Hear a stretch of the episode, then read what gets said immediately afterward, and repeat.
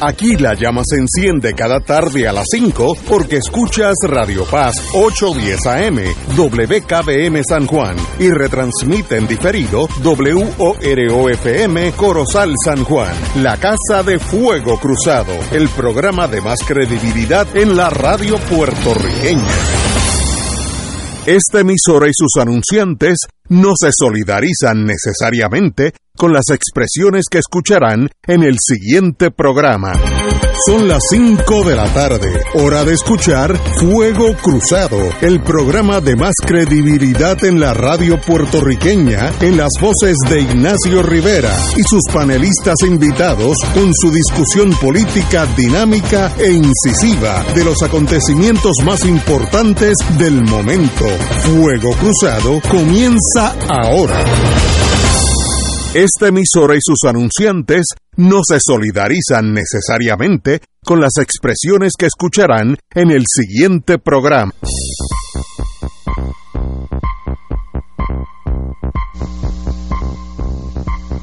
Todo, estamos hoy haciendo un programa, eh, haciendo un, programa algo difícil ya que estamos en San Juan y en Río Grande a la vez simultáneamente, pero estamos hoy es un día especial porque estamos empujando o, endosando la celebración eh, del Centro Unido de, Detallistas, del cual yo fui miembro hace muchos años y tengo la más profundo respeto por el Centro Unido, que trabajan, laboran, sufren, triunfan todos básicamente sin que nadie se cuenta, así que todos los miembros del Centro Unido de Detallistas.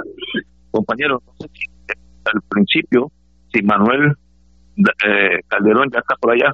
Estoy aquí, Ignacio, estamos aquí en la convención del Centro Unido de un, un ratito bastante agradable y tenemos ya aquí con nosotros y nada más y nada menos que a la presidenta del Centro Unido de Detallistas, la amiga eh, Lourdes con nosotros, este, aquí, le dan fricción.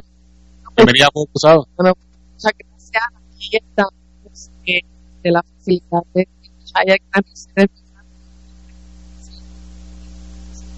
la oportunidad de brindarnos este espacio y yo sé que es una transmisión especial aquí en Fuego muy, Cruzado. Muy especial. La, única razón que no estoy con ustedes es una cadera que espíritu está con ustedes, porque como dije anteriormente, fui parte del Centro Unido y lo quiero mucho, están en mi corazón Pues dígame, señora presidenta, ¿cómo va el Centro Unido de Fiesta? Pues sí, 232 años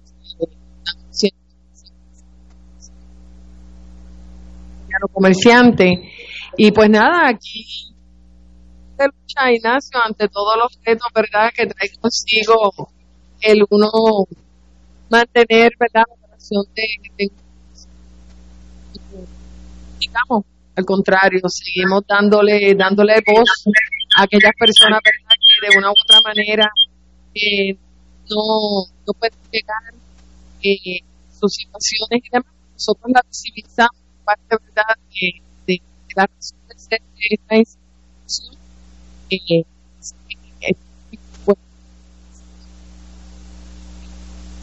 ver con el área empresarial la problemática actual del Centro Unido.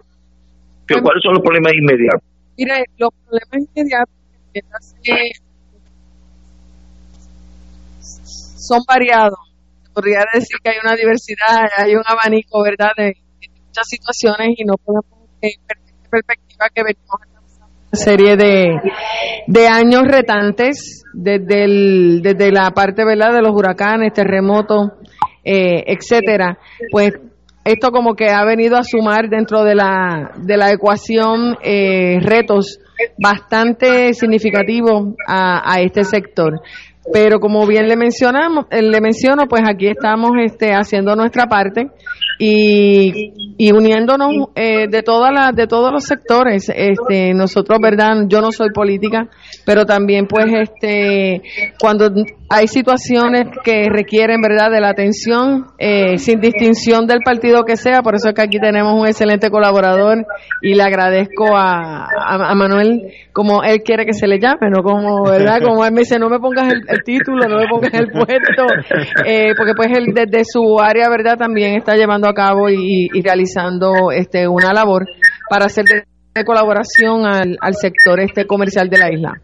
Oye, Ignacio, tengo que decirte como, como decía mi abuela, estoy como la Virgen María entre todas las mujeres, porque mira qué casualidad en esta convención que estábamos pasándola muy bien, que han salido un montón de mujeres empresarias y pequeñas y pequeñas dueñas de, negocios en San Juan y en todo Puerto Rico. Tengo a una expresidenta también del Centro Unitallista que estaba con nosotros, la amiga Enid Monge, que también está con nosotros aquí en Fuego Cruzado. ¿Cómo está, Enid? Todo muy bien, muy bien. Gusto de estar con ustedes compartiendo esta tarde este, un tema tan importante con nosotros y para el país, ¿verdad? Que es hablar de las pequeñas y medianas comerciantes. Así que eh, agradecida por la oportunidad y otra vez saludar a Ignacio, que hace tiempo no, no, coincidíamos en un, en un programa. Así que muy me alegra mucho estar con ustedes aquí. Estaban ahora mismo en, en un conversatorio, ¿verdad? Entre entre mujeres empresarias, sí, eh, emprendedoras. tenían el programa el, Mujer Conéctate con, dos conferenciantes muy buenas y una y una mesa de, preguntas y contestaciones de, de, la parte de la Junta de Directores donde dan su testimonio y su, ¿verdad? sus inquietudes con relación a sus negocios de parte de la Junta, así que quedó extraordinariamente. Es una buena oportunidad para aquel que tiene esas ansias de conocer y de, y de cómo puedo lograrlo, ¿verdad? Pues vea que otras sí lo lograron y ellos pues lo pueden hacer. Qué bueno, qué bueno extraordinario. Ah, la, señora Ponte, la presidenta, ah, esta, esta convención empieza hoy y dura hasta cuándo? Pues sí, este Ignacio, eh, hoy dimos inicio y estamos aquí hasta el domingo, así que el llamado y le extiendo la invitación a todas las personas que están a través de, de, de, su, de sus ondas radiales escuchándonos, que se den cita aquí. La entrada es libre de costo, pueden participar de todo los distintos eventos que vamos a estar llevando a cabo. Así que hoy arrancó la convención eh, Getaway 3. Eh, vive la aventura y obviamente eh, todo lo que tiene que ver en el área para el desarrollo empresarial, brindarle herramientas, darle ese apoyo eh, y ese acompañamiento que tan, es, tan importante es en estos tiempos, pues estamos aquí, así que mañana tenemos una variedad de otras conferencias, por eso es que les extiendo la invitación a aquellas personas que deseen, pueden pasar acá, pueden pasar el día completito aquí con la gran familia del Centro Unido y disfrutar de todas y cada uno de los eventos que tenemos preparados.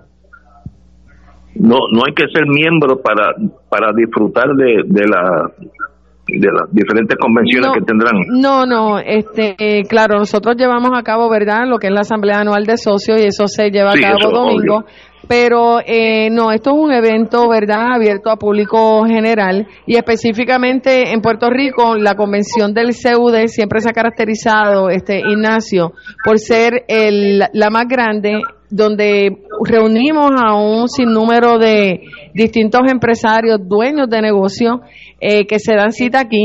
Así que si usted quiere conectar, si usted incluso este fin de semana nosotros tenemos representantes del área federal, personas que quieren sacar, obtener el, el, el SAMS, que quieren saber si sus negocios son elegibles para poder vender, ¿verdad?, al gobierno federal. Esto es una excelente oportunidad, eso no tiene costo alguno, al contrario, y pueden recibir toda esa orientación de primera mano. Así que contestando su pregunta, es un evento abierto a público general. Obviamente, pues eh, aquí lo que van a, a tocar en tema es lo relacionado al ecosistema empresarial pero sí se pueden dar cita aquí para que aprendan un poquito eh, y conozcan sobre las diversas tendencias actualmente dentro del área verdad comercial aquí en la isla. Y fuera de la isla también porque aquí nos acompaña la comisionada del distrito de Orange County del estado de la Florida. Así que vamos a tener una charla el domingo de cómo establecer eh, un negocio en el estado de la Florida Central. Tenemos el Centro Unido ha estado liderando un sinnúmero de misiones comerciales así que vamos a tener orientación en, de eh, personal de Colombia, de todas las áreas eh, donde hemos estado visitando Santo Domingo. Eh, eh, Chile, o sea, es un sinnúmero de varias alternativas aquí para que no solamente manteniéndonos aquí, ¿verdad? Nuestros negocios en Puerto Rico, pero que puedan entonces eh, ver otras plataformas donde pueden expandir sus negocios, sus servicios, sus productos, es una muy buena oportunidad. Eso es una excelente idea.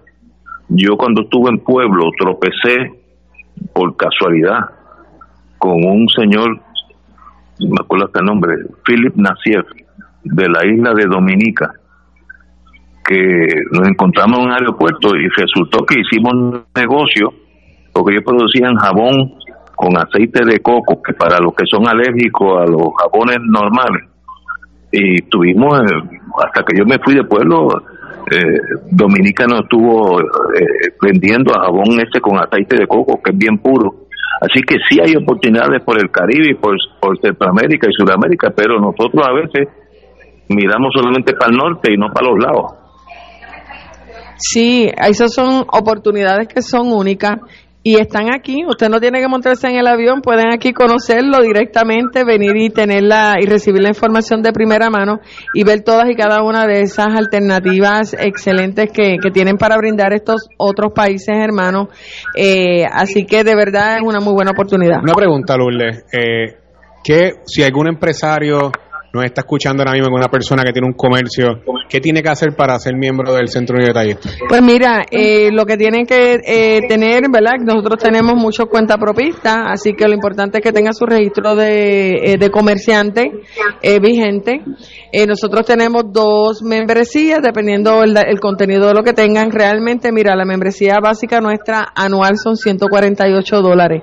Yo les invito a que visiten la página nuestra www.centrounido.com y ahí tienen la información y el detalle completo. Eh, es bien fácil y todo lo que usted puede recibir y todas las oportunidades de usted poder conectar con otros comerciantes, nosotros representamos aquí alrededor de 169 categorías distintas de negocio. Así que el abanico de opciones eh, que ustedes desean. Eh, yo siempre digo que el CUD es la casa del comercio en Puerto Rico, así que eh, si no se han dado la oportunidad o no nos han dado la oportunidad de conocernos, pues este es el mejor el mejor momento que puedan pasar este fin de semana aquí al Hyatt Grand Reserve en Río Grande. Conozco a muchos eh, jóvenes empresarios que están empezando a cuentapropistas igualmente, que están emprendiendo en negocios, vendiendo en las redes sociales, vendiendo algún tipo de, de producto y que están, ¿verdad?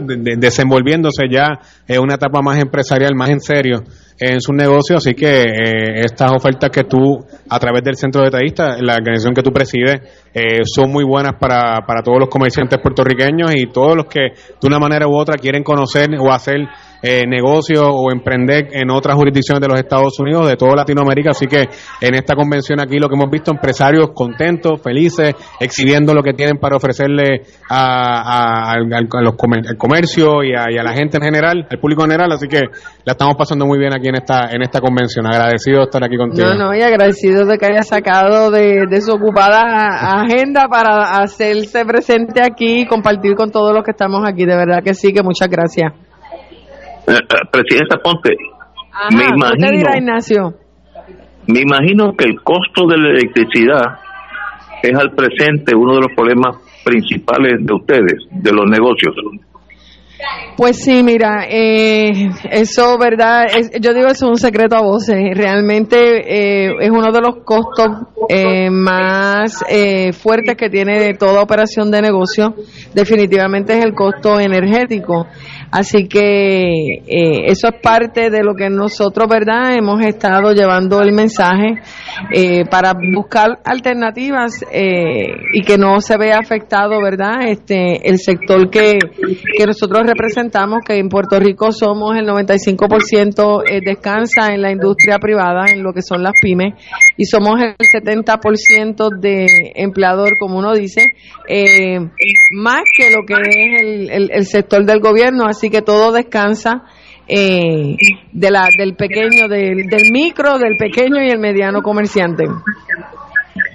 Me imagino que la, la posibilidad de energía alterna del sol o es, una de las de los retos más grandes que tienen ustedes. Pues mira, la realidad es que Claro, a través del tiempo son, son procesos que van a tomar eh, su momento, su tiempo, valga la redundancia. Eh, no todo el mundo, ¿verdad?, este puede cambiarse de inmediato a lo que es energía renovable o cualquier otra medida alterna, ¿verdad? Pero hacia eso vamos dirigidos, ¿verdad? A, a poco a poco dejar de depender de lo que es el combustible eh, fósil y buscar otros medios alternos para poder nosotros generar energía y que lo que estamos buscando es que la misma sea estable, que tengamos un sistema estable. En, esa línea de lo que Ignacio le preguntó, Presidenta, eh, vi que recientemente en los medios de comunicación usted hizo unos planteamientos bastante contundentes y serios sobre la propuesta de aumento tarifario en la luz a nivel comercial a raíz del pago del plan de ajuste de la deuda de la Autoridad de Energía Eléctrica.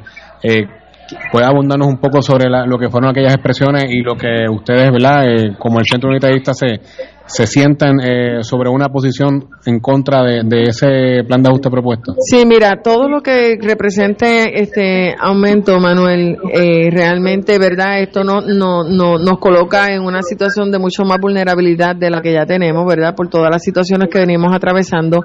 Y máxime de cara, ¿verdad? De frente a una de las inflaciones eh, en 40 años, yo creo que de las más grandes, que más duras que hemos tenido. Y otra, y todo ha venido, como uno dice, sido una mezcla de muchos elementos. Eh, parte de la misión, ¿verdad? De, de, y de, ahí es que nace lo que se origina el Centro Unido de Tallistas, ha sido para defender, ¿verdad? Para representar y visibilizar cualquier tipo de situación o entiéndase ser esa voz de ese dueño de negocio. Nosotros pues tenemos un compromiso con nuestra matrícula, con nuestros socios de negocio, que son los que realmente nos hacen ese llamado de atención. Y si en nuestra, y si en nuestras manos está, ¿verdad? El poder este canalizar eh, y buscar alternativas para de una u otra forma poder este contrarrestar estos aumentos, pues lo, es lo que hemos venido haciendo, ¿verdad? Contestando eh, su pregunta. Eh, tan es así que por parte, ¿verdad?, del honorable gobernador este Pierluisi, hoy él estuvo en, en aquí brindando un mensaje eh, donde hizo un compromiso eh, con, con el sector de, de las pymes y que va a identificar otras fuentes alternas donde no podamos eh, que se vea impactado eh, la factura mensual. Eh, sabemos que estamos ante una bancarrota del país, sabemos que aquí la Junta de Supervisión Fiscal pues tiene, ¿verdad?, este unos poderes mucho más allá que lo que es en sí el gobierno, ¿verdad?, este eh, local. Eh, así que siempre, como siempre se ha dicho, eh, hay que pagar. Cuando usted se va a una bancarrota o cuando usted tiene una deuda, usted tiene que pagar, pero el llamado nuestro siempre ha sido a que es pagar lo justo dentro de un balance que sea justo, pero no que sea algo de una imposición más allá que entonces nos afecte. Eh, y como todos, somos no solamente dueños de negocios, sino también somos consumidores. Y lo último que uno quiere es pasarle ese aumento, ¿verdad?, a, un, a un consumidor. Totalmente, yo creo que eso, eso, eso es sumamente importante porque, como bien usted dice, Presidenta, en la cadena de distribución, si a, un eh, detallista le aumentan la luz, eh, va a tener que traspasarlo en la cadena de distribución, ya sea para el comercio o en la industria de venta de alimentos, alimentos preparados, etcétera. Y eso pues aumenta y lo sigue padeciendo pues el pueblo, lo sigue lo seguimos padeciendo todo en general. Así que desde ese punto de vista me parece muy correcto el, el planteamiento que usted hizo, lo leí en la prensa en estos días y me pareció me pareció muy contundente y creo que es lo necesario sacando la cara y la defensa de los pequeños y medianos comerciantes en Puerto Rico y los que usted representa su matrícula. Pues aquí, ¿verdad? Eh, aquí estamos y parte de, del propósito de la misión nuestra, como bien eh, acabé de, mencionar, ha sido ese y ver de qué forma, ¿verdad? Podemos este ser un agente, agente de cambios positivos y, que nuestro, nuestros líderes, y ahí pues este también a usted este verdad eh, le compete porque son las personas que, que están al frente que han sido elegidos por el pueblo y como yo siempre digo la responsabilidad cuando ustedes como políticos asumen es hacia el pueblo de Puerto Rico. Así que yo tengo la responsabilidad con el sector que yo represento, pero también yo soy ciudadana de este país y nosotros lo que queremos es dejar, ¿verdad?, este, tener un país que esté fortalecido, eh, que podamos eh, eh, que no se nos vacíe, que, que nuestros hijos y estas futuras generaciones puedan disfrutar eh, y no abandonen la isla y que podamos entonces aportar para lo que es el crecimiento y el desarrollo económico, que es lo que aspira todo todo país. No sé si está por ahí. Sí, estoy aquí, señora presidenta. Este, cuando cuando esté disponible la comisionada residente, comisionada de Orange County, perdón, eh, la señora Maribel Gómez Cordero, nos dejan saber para que vaya al aire también. ¿Cómo no? Aquí tengo a, doña Eni Monge, que es mi mentora. Eso no lo dijo él ahorita. Eh, yo le digo a ella que ella es la, culpable de que yo esté aquí. y lo digo siempre en buena lid, ¿verdad? Porque pues ha sido una mujer que también... Y déjame decirte que también muy buena amiga mía. Y, hemos... Y, oiga, una buena pupila, ¿verdad? Porque ella siempre ha sido una fiel defensora eh, del sector que tanto ella ama y, y, que son las pymes, porque sabemos y apostamos, ¿verdad? Que es el corazón y el desarrollo de, de, de todo país, nosotros no somos la excepción. Así que a mí me honra, siempre donde quiera que yo me paro, yo digo, ella es mi mentora, eh, somos comerciantes del mismo sector en la avenida Roberto Clemente y de ahí tuve el privilegio de conocer a Eni. De Carolina Gigante. De Carolina Gigante y desde entonces aquí seguimos. y, de, y, de, aquí pues seguimos, ¿verdad? Este, luchando y, dando paso para poder, este, ¿verdad? Hacer diferencia. Así que estamos aquí. gracias, señora presidenta. Y como, como le dije, cuando esté disponible la señora Maribel Gómez Cordero, la comisionada de Orange County en Florida, eh, nos deja saber para que vaya al aire. Pues voy a, yo voy a dejar aquí a mi mentora y voy a ver si entonces consigo a la comisionada porque era estábamos en un evento y yo no la veo cerquita por aquí, Ignacio vamos a hacer todo lo posible, pero nada, más que agradecida eh, el que me haya dado la oportunidad de poder este hablar un ratito con usted y con su radio escucha. Así que en nombre de la gran familia del Centro Unido, pues nosotros eh, nos sentimos muy, muy felices de que también usted sea parte. Eh, y que se transmita, ¿verdad?, el mensaje de lo que hacemos aquí en, el, en la gran familia del CUD y que se den la vueltita en este fin de semana aquí en la gran convención del Centro Unido. Así que yo le voy a dejar el micrófono a Manuel y a Enid a ver si consigo a la comisionada. Un abrazo. Bueno, mil gracias, señora presidenta. Bueno, amigos, tenemos unos tenemos unos minutos. Vamos a empezar con las noticias clásicas nuestras. Vamos, vamos ya. Eh, eh, vamos a la, la, primera noticia que hay que, que hablar y es que genera y es la que genera electricidad, así que tiene nombre correcto, detalla su plan para estabilizar el sistema de energía. Proponen cambios en unidades pico, integrar más baterías y agregar unidades híbridas. Otras palabras, en un mandato de ley que para llegar a un 100% de generación con energía renovable, genera, se mueve hacia eso, obviamente eso hay que preguntarse dos o tres cosas. Eso conlleva una inversión gigantesca y la pregunta es si genera va a producir ese dinero o si requiere una inversión del gobierno federal, etcétera, etcétera. Y si requiere un dinero federal, pues obviamente la Junta tiene la Junta de Control Fiscal tiene algo que ver con el mismo. Así que es un problema medio serio. No sé cómo tú lo ves, Manuel. Bueno, Ignacio, yo creo que la noticia de Genera es algo eh, importante, eh, naturalmente no solamente para los pequeños y medianos comerciantes, sino para, para tanto para ti, para mí y para los miles de radioescuchas de Fuego Cruzado que pagamos el, el bill de la luz todos los, todos los meses. Esa transición que se tiene que dar y esas plantas de la Autoridad de Energía Eléctrica de Puerto Rico, eh, que estaban obsoletas, lo que es Palo Seco, Aguirre, lo que es la planta de Mayagüez, eh, la planta de Costa Azul, todas esas plantas eh, que son plantas que eh, son dependientes de combustibles fósiles. Y fíjate que la noticia en su marco principal es cómo Puerto Rico por los pasados 20 o 30 años ha sido dependiente de los combustibles fósiles, producto por el cual eh, la luz en Puerto Rico o sube bien de, cantazo o baja cuando menos no lo esperamos, porque está sujeto a un mercado que Puerto Rico pues, no, no, no, no, no, no, no controla. Y desde ese punto de vista me parece que lo que está haciendo genera eh, tengo que decirlo, eh, están yendo por el camino, por el camino correcto de buscar esa transición, no solamente a energía renovable, leí la noticia también que están buscando establecer lo que son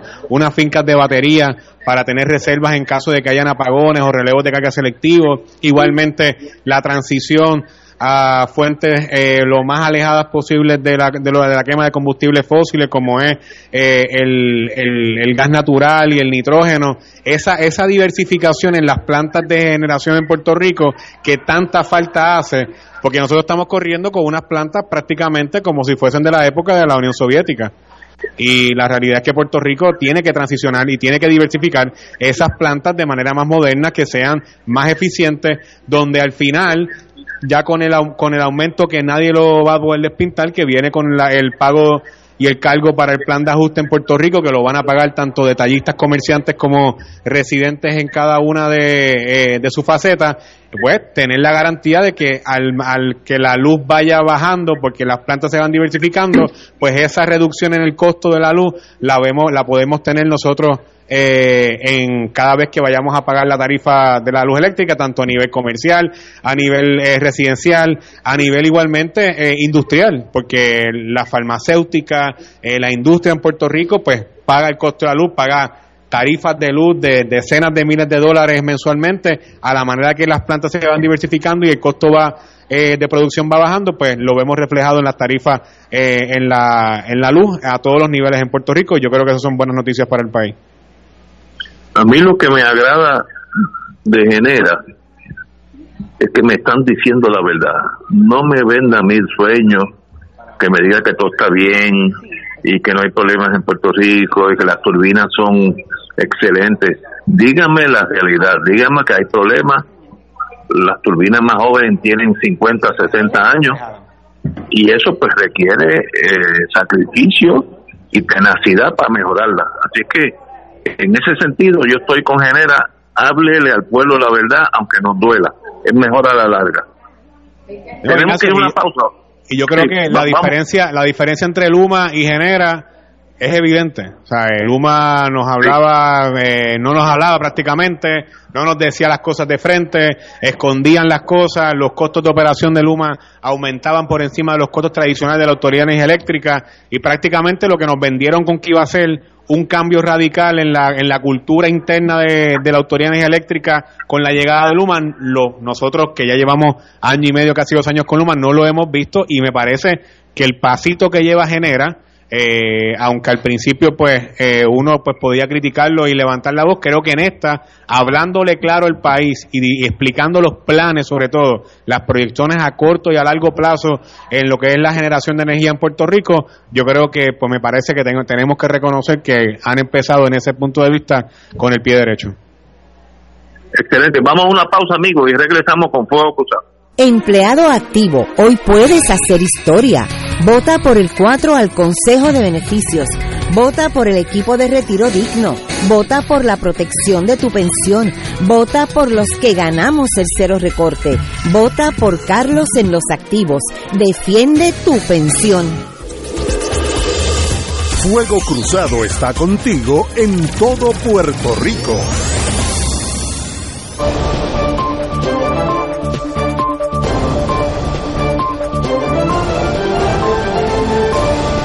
Gracias por estar con nosotros. Bienvenidos a Minuto Informativo desde nuestra sala de redacción. El disturbio previamente identificado como la zona sospechosa ciclónica AL94 se convirtió esta mañana en depresión tropical número 12 en el centro del Atlántico, informó el Centro Nacional de Huracanes. Este sistema, cuyo centro de circulación estaba esta mañana a 375 millas al noroeste de las islas de Cabo Verde, no se acercará al Caribe y tampoco hay vigilancias o avisos emitidos en este momento para ningún territorio relacionado con este ciclón. Así que repetimos, no hay vigilancia o avisos emitidos en este momento.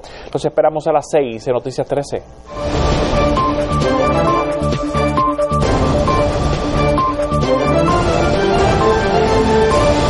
¿Necesitas subir a tu techo de forma segura? Fabricamos escaleras en metal y madera con instalación incluida. Comunícate con Don Pedro Metal 787-216-9714. Añada valor a su hogar 787-216-9714. Atención, solicitamos su ayuda para los gastos médicos de Hilda M. Martínez, quien está encamada por artritis gotosa, la cual afecta el área de las rodillas y piernas, lo que le ocasiona dolor incapacitante. Además padece de lupus antifosfolípido y otras condiciones de salud. Martínez viajó a Estados Unidos en busca de más alternativas en el Temple Health Hospital de Filadelfia, donde no ha podido ser atendida por no tener el plan médico aprobado. Ante esta situación, acudimos a su generosidad para que Hilda tenga los recursos que le devuelvan la salud que tanto anhela. Para enviar tu ayuda, puede comunicarse al 787-939-8016, 787-939-8016, ATH móvil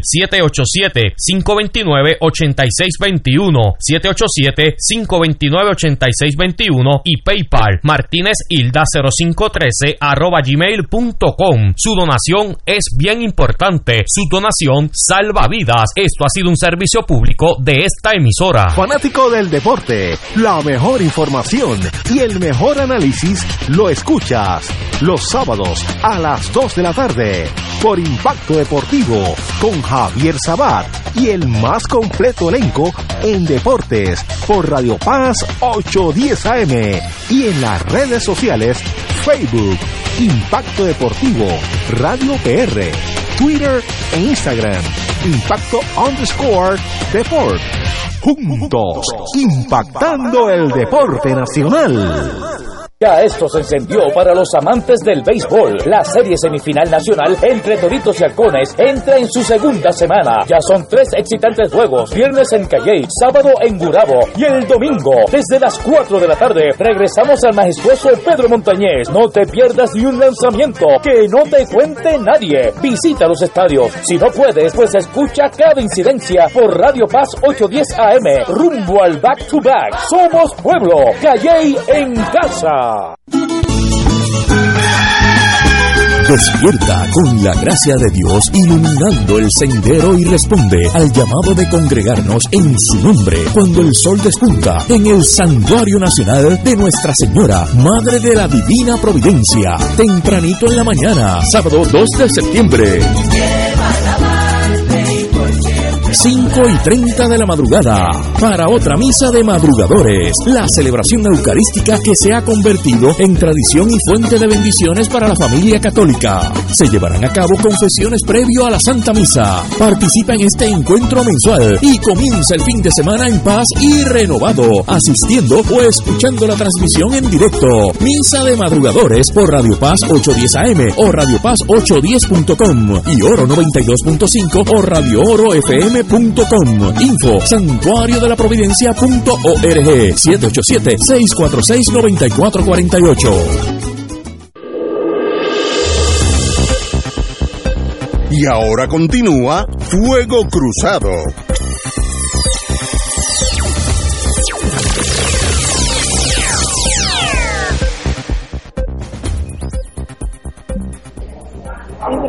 Hello.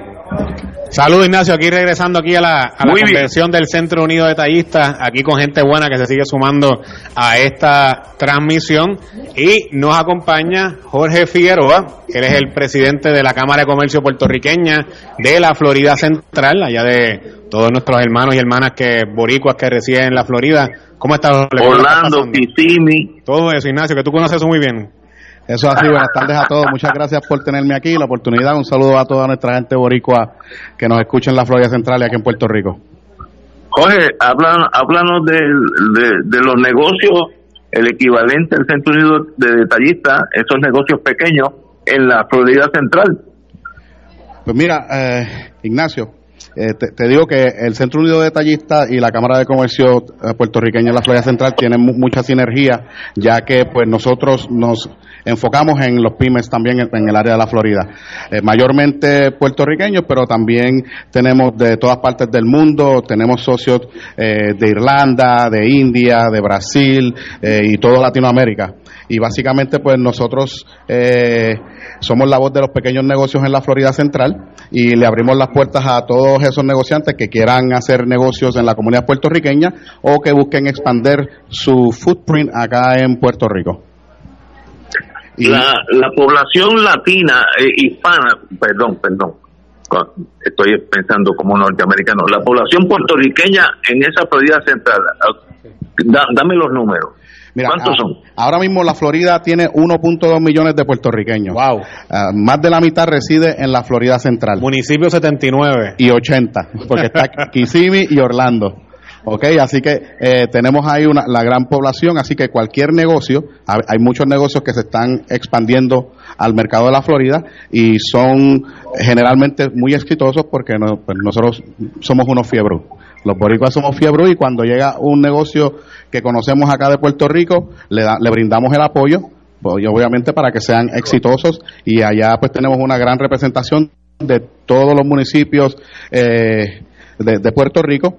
Y quiero decir que eh, han tenido un gran éxito. Somos eh, la columna vertebral de la economía en, en, esa región y en estos momentos pues cada vez que ocurre algo que afecta a la comunidad hispana, por ejemplo el gobernador pasó una ley, eh, yo diría que es anti-inmigrante y anti-negocios, la, la ley 1718, eh, que afecta mucho a los negocios si tienen empleados que no son, no tienen un estatus migratorio eh, definido. definido y pues han acudido a los líderes puertorriqueños para que nosotros pues seamos la voz de esas personas que, que pues no tienen voz porque no tienen voto y nosotros al, ser una comunidad tan grande y tener el poder del voto que podemos definir una elección a, favor de cualquiera de los dos lados, pues eh, somos un, ah, un, un, enfoque para los demás latinos y pues para todo el mundo en la, en la Florida. Tienen que, eh, que, que darnos nuestro lugar. Quería preguntar, Jole, allá en la Florida, eh, ¿cuáles eh, son los negocios que particularmente puertorriqueños que se mudan allá eh, tienden a emprender mayoritariamente venta de alimentos preparados? ¿Qué tipo de negocio es el que usualmente el boricua que decide irse allá a buscar mejores oportunidades o emprender o a desarrollar? ¿Cuál usualmente es el negocio ¿verdad? promedio mayoritario que los puertorriqueños suelen hacer allá en la Florida Central? Pues mira, diste en el clavo los, alimentos preparados, el área de los servicios, servicios financieros, al igual que estamos viendo un gran incremento de eh, exportación importación de, productos eh, eh, y eso, eso es lo que estamos haciendo nosotros queremos ser el puente para que cuando esos negocios vayan a eh, expandirse a la Florida, pues tengan un lugar que puedan llamar su casa, que puedan llamar para eh, informarse, porque es bien importante que sepan las reglas, los códigos eh, de ley en la Florida, porque no son igual que aquí en Puerto Rico, entonces pues nosotros le ayudamos con, con eso. Oye Ignacio, quiero, quiero también decirle a los amigos de Radio Escucha que se nos ha integrado el amigo Alan Tavera, que también es miembro de la Junta de Directores del Centro Detallista. ¿Cómo estás, Alan? Todo muy bien, saludo a todos los Radio Escucha, gracias por la invitación, saludo a Ignacio. Eh, a las órdenes. No, siempre, está aquí escuchando a Jorge hablando. Y, y, yo creo que es importante, ya que estamos aquí en, en la convención anual nuestra del Centro Unido, Mm, lo que tú dices es esencial. Los comerciantes más que nunca necesitan una voz que los respalde.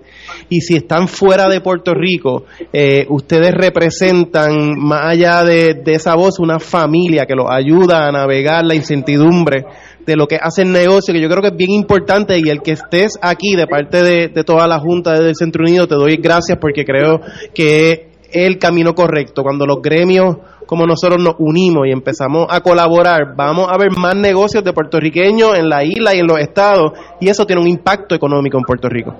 Definitivamente, y eh, una de las razones que estamos aquí, hemos creado eh, una hermandad y una, alianza fuerte con el Centro Unido de Tallistas. Tenemos eh, en la mesa un, un, un acuerdo para firmar de colaboración entre ambas instituciones, al igual que en otras instituciones como hecho en Puerto Rico, la Cámara de Comercio, de la cual somos afiliados, eh, Midas, etcétera. Y, lo que queremos es que sepan que tienen un aliado en la Florida, tienen un aliado en los Estados Unidos y nosotros eh, pues apoyamos cualquier cosa que tenga que le vaya a traer beneficio a Puerto Rico y obviamente pues los oficiales electos eh, nos escuchan, especialmente los oficiales electos del estado de la Florida porque, pues, como dije antes, nosotros podemos impactar eh, una elección de una manera u otra por la cantidad de, de, puertorriqueños que existen en esa zona. Oye, en esa misma línea, porque esto es un programa de análisis político, Fuego Cruzado es un programa de análisis político de años. Eh, la línea política en, en, la Florida, eh, sabemos, hemos visto últimamente expresiones del gobernador Lisantis, eh, la política estadounidense se está polarizando eh, entre extremas conservadores o extremas liberales, los medios puntos en la política cada vez se van viendo menos. ¿Cómo, ha sido la experiencia tuya como, como puertorriqueño y como empresario? Eh, cómo es entrarle a los políticos eh, eh, esta cuestión. Yo recuerdo que hace una hace unos meses salió que se estaban prohibiendo por un tiempo o, enmendando libros que hablaban sobre Roberto Clemente. Todas estas cosas que se están viendo en la Florida a raíz de muchas de las políticas públicas del gobernador Lisantis. ¿Cómo se cómo eso está afectando o no la situación de los puertorriqueños que buscan emprender, que buscan hacer su actividad eh, comercial, que buscan generar sus ingresos y muchos de ellos enviarlos a sus familias, padres, tíos, abuelos, personas mayores que viven en Puerto Rico todavía. ¿Cómo, cómo se está viendo afectado la, la comunidad puertorriqueña ya? Mira, pues eh, Digo, yo sé que tú no hablas de política, pero no, puse en el spot. Lo no, sí, el disclaimer, disclaimer, esto es para información y educación, nosotros no endosamos ni apoyamos a ningún partido político o candidato. Ok, dicho eso, eso, eso eh, pues mira, nosotros estamos bien pendientes porque como dije, eh, los otros eh, los otros latinos buscan mucho eh, nuestro apoyo cuando se ven afectados por estas estas uh, pólizas eh, de parte de, la legislatura y, el, y, el, gobierno de la Florida. Eh, pero nos afecta porque esas pólizas afectan a todos los floridianos, no solamente a nuestra comunidad puertorriqueña, pero y a la comunidad hispana en general, porque, por ejemplo, la ley antimigrante, eh, yo como empresario, si tengo un empleado que no tenga su estatus migratorio definido, me, me pueden multar mil dólares diarios, me pueden eh, eliminar los permisos, las certificaciones, las licencias de mi negocio. Entonces criminaliza a cualquier persona que emplee a personas que, eh, indocumentadas, por decirlo así. Pero eh, la ley como tal estaba basada en la entrada de nuevos inmigrantes al Estado, pero fue un stunt político para asustar a la comunidad latina. Y tengo una pregunta, y disculpa que, que te interrumpa, porque cuando vemos sectores como la construcción, la agricultura, es casi imposible imaginar a Estados Unidos sin los inmigrantes. ¿Cómo ha impactado este, esta nueva ley y, estas reformas que se han hecho? ¿Quién está construyendo la casa? ¿Quién está recogiendo las naranjas que son famosas en Florida? ¿Cómo se ha impactado los empresarios por la falta de mano de obra? Pues mira, el, impacto se está sintiendo. Y como tú dices, es inaudito pasar una tal ley cuando muchos de los de las personas que apoyan las campañas de, eh, del gobernador y otros candidatos son esas industrias. Entonces estás eh, quitándole la, mano de obra que es bien necesaria porque ya sabemos que tanto en Puerto Rico como en todos los Estados Unidos hay un shortage de empleados. Eh, especialmente en el área de agricultura y el área de construcción. Vimos un éxodo, masivo de, eh, de, latinos que trabajaban ah, en, en, los techos y muchos proyectos se detuvieron porque no tenían personas que hicieran los techos. Eh, hemos visto el alza en los costos de vegetales, de frutas, de la comida, porque la mano de obra pues se ha ido y eso ha afectado. Entonces, eh, todo el mundo está buscando una ah, solución, a lo mejor una reversa para este eh, esta ley eh, y es y es bien gracioso porque es las mismas personas que votaron a favor de esa ley Luego. cuenta que hicieron mal. Oh, exacto. Y luego hacían todas estas reuniones en, sus precintos, en sus distritos, para decirle a la gente, mire, mire, no, no se vayan, eh, nosotros no vamos a, enforzar esa ley, solo fue para un stunt político, por favor, quédense, regresen, etcétera. Pero ya metieron la pata. Ya metieron la pata, entonces pues ya no tienen eh, la confianza del pueblo y yo creo que eso se va a ver eh, el próximo año, en las próximas elecciones, yo creo que va a haber un cambio drástico en, la política en, la Florida. Eh, incluso también no tan solo vamos a lo que es la industria de la construcción y, agricultura, pero vimos que específicamente luego de COVID muchas empresas salen de California, empresas de tecnología, y buscan lugares como lo es Texas, la Florida, porque son más eh, atractivos para impuestos y para hacer negocios. Y muchas de estas compañías están trayendo eh, a programadores de Dominicana, de México, de Argentina, que también muchas veces hacemos el error de pensar que solo son estos empleos de, de, trabajadores con pocos skills, como se dice, pero hay muchos inmigrantes que vienen a trabajar en estas corporaciones grandes y ahora cuando están en un auge en la Florida y Florida se está convirtiendo en un ecosistema tecnológico de los más importantes de Estados Unidos, una ley como esta lo afecta y yo creo que gremios como el de ustedes son la voz, los que le deben llevar un frente unido a, los políticos para que reconsideren. definitivamente, y eso es, como te dije, eh, nosotros creamos una coalición de líderes puertorriqueños en la Florida Central para eh, tener esa conversación con los municipios, con las ciudades, para asegurarnos de que eh, los niños, por ejemplo, latinos, no van a ser cuestionados de si son residentes o, ciudadanos cuando vayan a las clases, o, que la oficina del sheriff no va a, tomar esta póliza como una excusa para, para hacer este racial profiling y, comenzar a detener a latinos para preguntarles si son ciudadanos o no. Ah, pero eso también eh, tiene un impacto directo con Puerto Rico porque como tú bien sabes, aquí eh, muchos reclutas en diferentes industrias han venido a Puerto Rico a reclutar personal especializado. Sabemos que Puerto Rico es el exportador número uno de ingenieros a la NASA.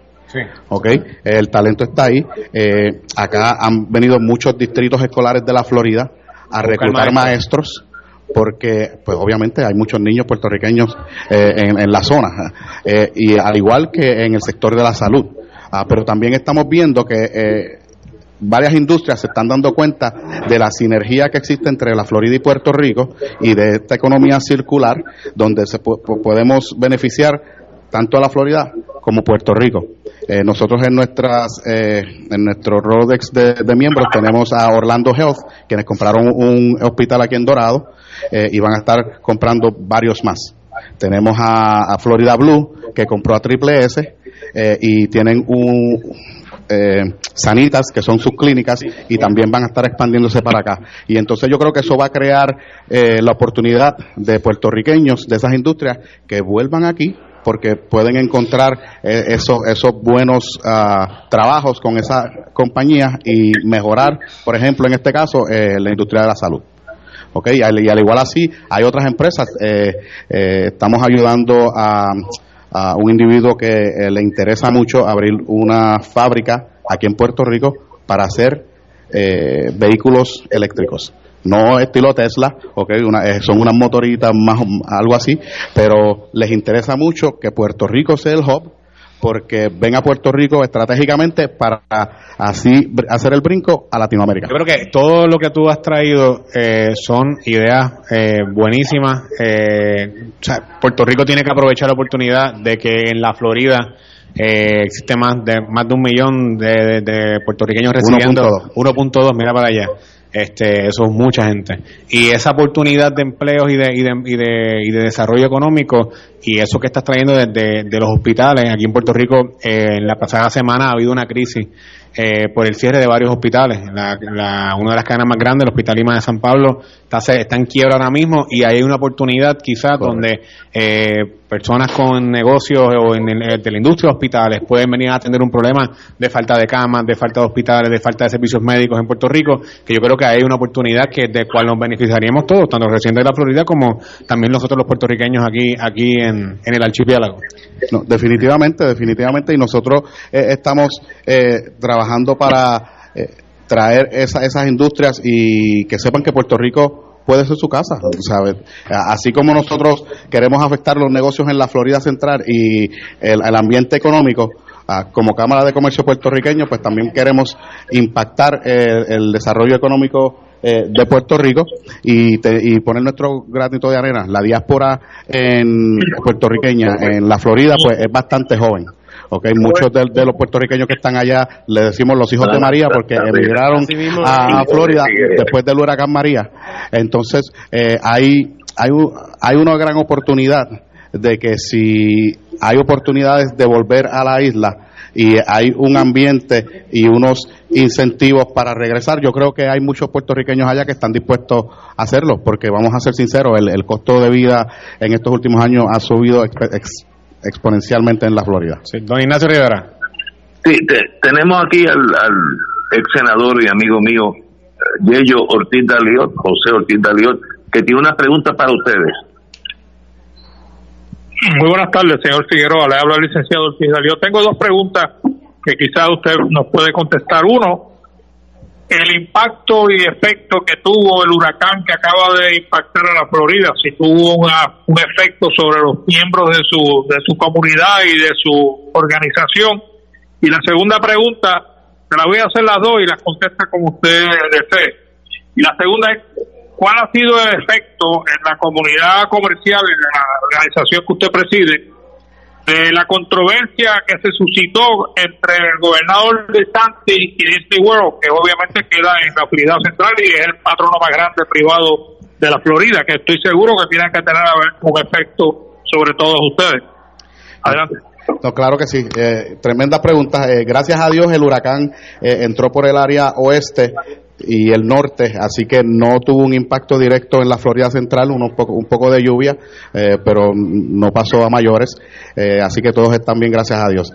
En cuanto a la, la controversia y la pelea entre el gobernador y Disney, pues eh, todos sabemos que eso eso no beneficia a nadie, no beneficia al Estado. De hecho, saben que Disney canceló un proyecto de casi un billón de dólares en la Florida, que eso hubiese tenido un impacto económico grandísimo en la zona, específicamente en Orlando y, Kissimmee, donde iba a ser el proyecto. Eh, no van a haber los trabajos, las oportunidades de empleo. Eh, obviamente sabemos que cuando hay una obra de esta magnitud, todos los eh, negocios en esa zona se van a beneficiar. Los empleos indirectos. Exactamente, eso, eso, eso ha, sido, ha tenido un efecto negativo. Obviamente son oportunidades que se pierden. además de eso, las peleas del gobernador no son solamente con Disney, también eh, con el gobierno federal. Eh, el Estado recibió sobre 300 millones de dólares del, gobierno federal para programas de energía sostenible eh, que hubiesen sido, sido bien usados ayudando a personas con créditos para energía solar y otros proyectos y el gobernador decidió regresar esos fondos al gobierno federal. Entonces yo creo que ahí es donde hay una, una gran desconexión entre el gobernador y los floridianos, porque él, y, eso, y eso, y eso afecta. ¿ok? Porque entonces esos fondos que son para el beneficio de los constituyentes y, de la comunidad, pues él básicamente nos negó la oportunidad de hacer negocios eh, indirectamente con Disney y la oportunidad de que las personas se se beneficiaran de, estos créditos o de este dinero federal para eh, eh, energía sostenible, que sabemos que es muy importante y es uno de los, eh, de los puntos más importantes en la agenda del, del presidente Biden.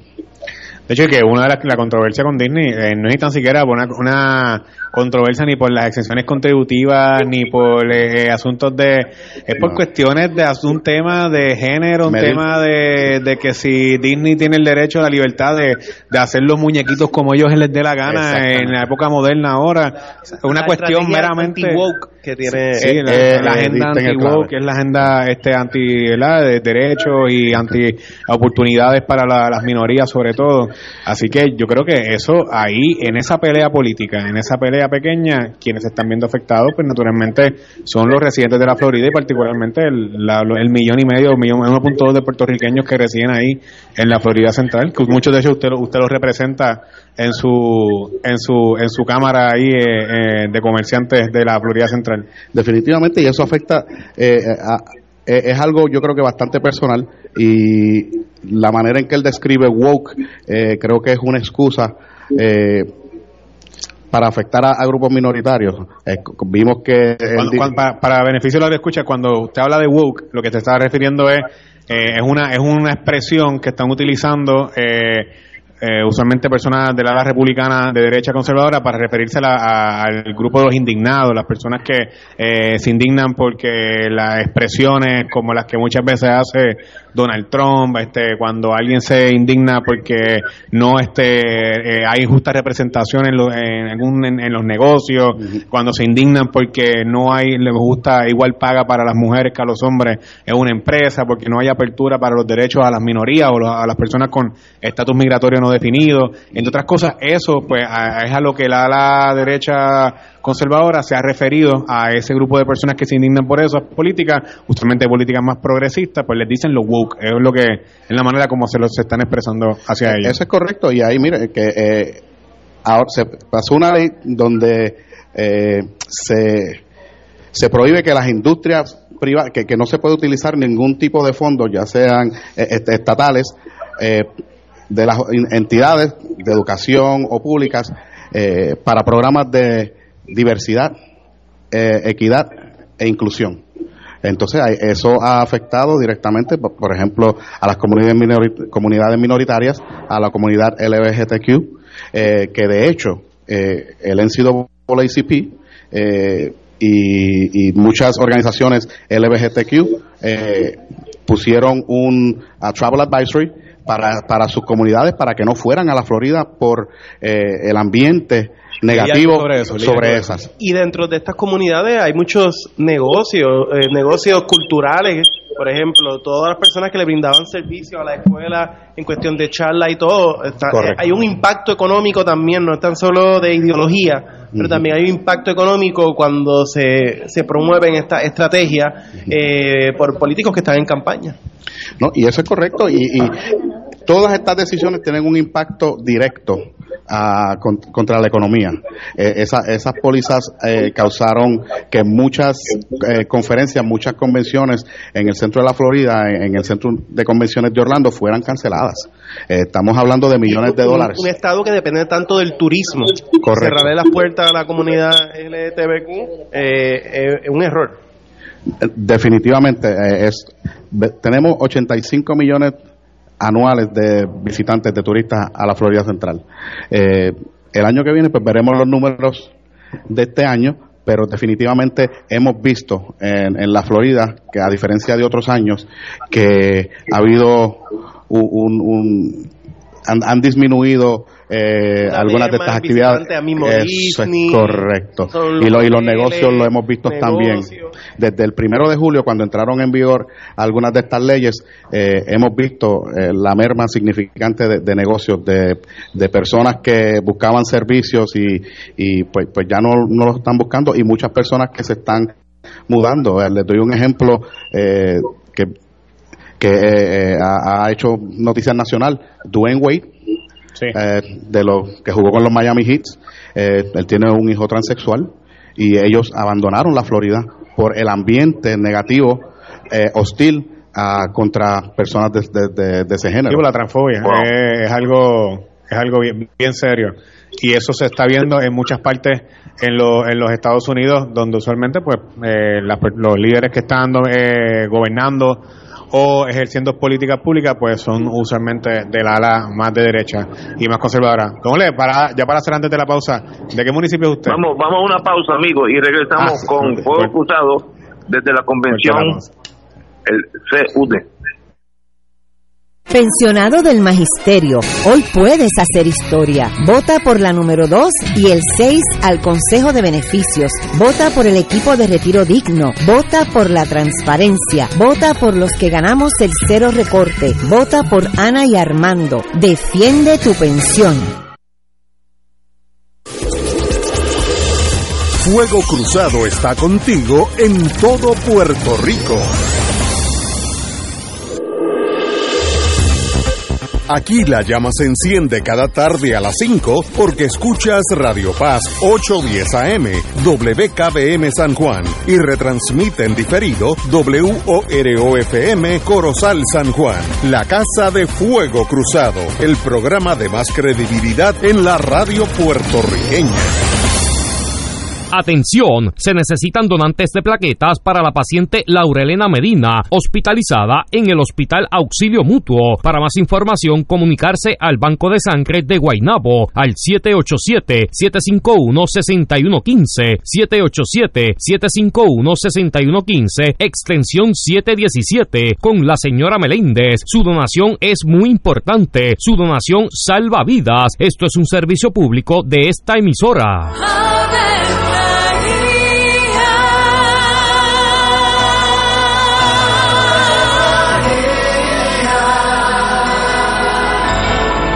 El ángel del Señor anunció a María. Y ella concibió por obra del Espíritu Santo. Dios te salve María, llena eres de gracia, el Señor es contigo.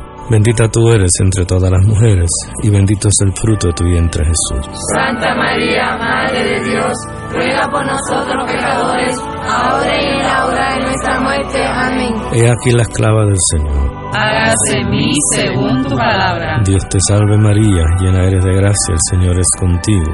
Bendita tú eres entre todas las mujeres, y bendito es el fruto de tu vientre Jesús. Santa María, Madre de Dios, ruega por nosotros pecadores, ahora y en la hora de nuestra muerte. Amén. Y el Verbo se hizo carne. Y habitó entre nosotros. Dios te salve María, llena eres de gracia, el Señor es contigo.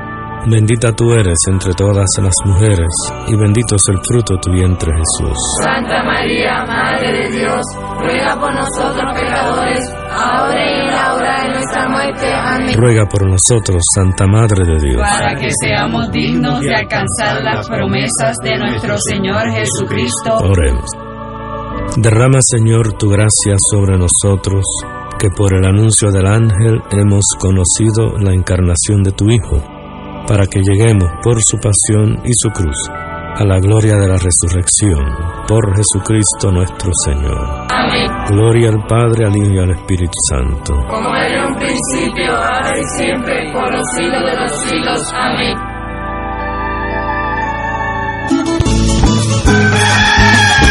Despierta con la gracia de Dios iluminando el sendero y responde al llamado de congregarnos en su nombre cuando el sol despunta en el Santuario Nacional de Nuestra Señora, Madre de la Divina Providencia, tempranito en la mañana, sábado 2 de septiembre.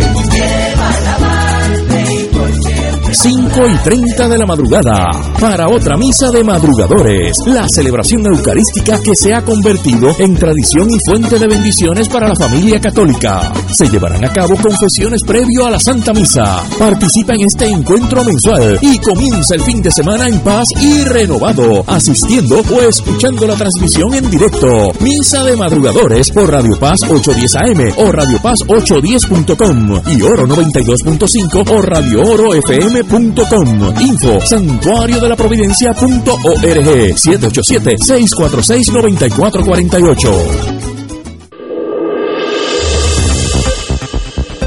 Y ahora continúa Fuego Cruzado.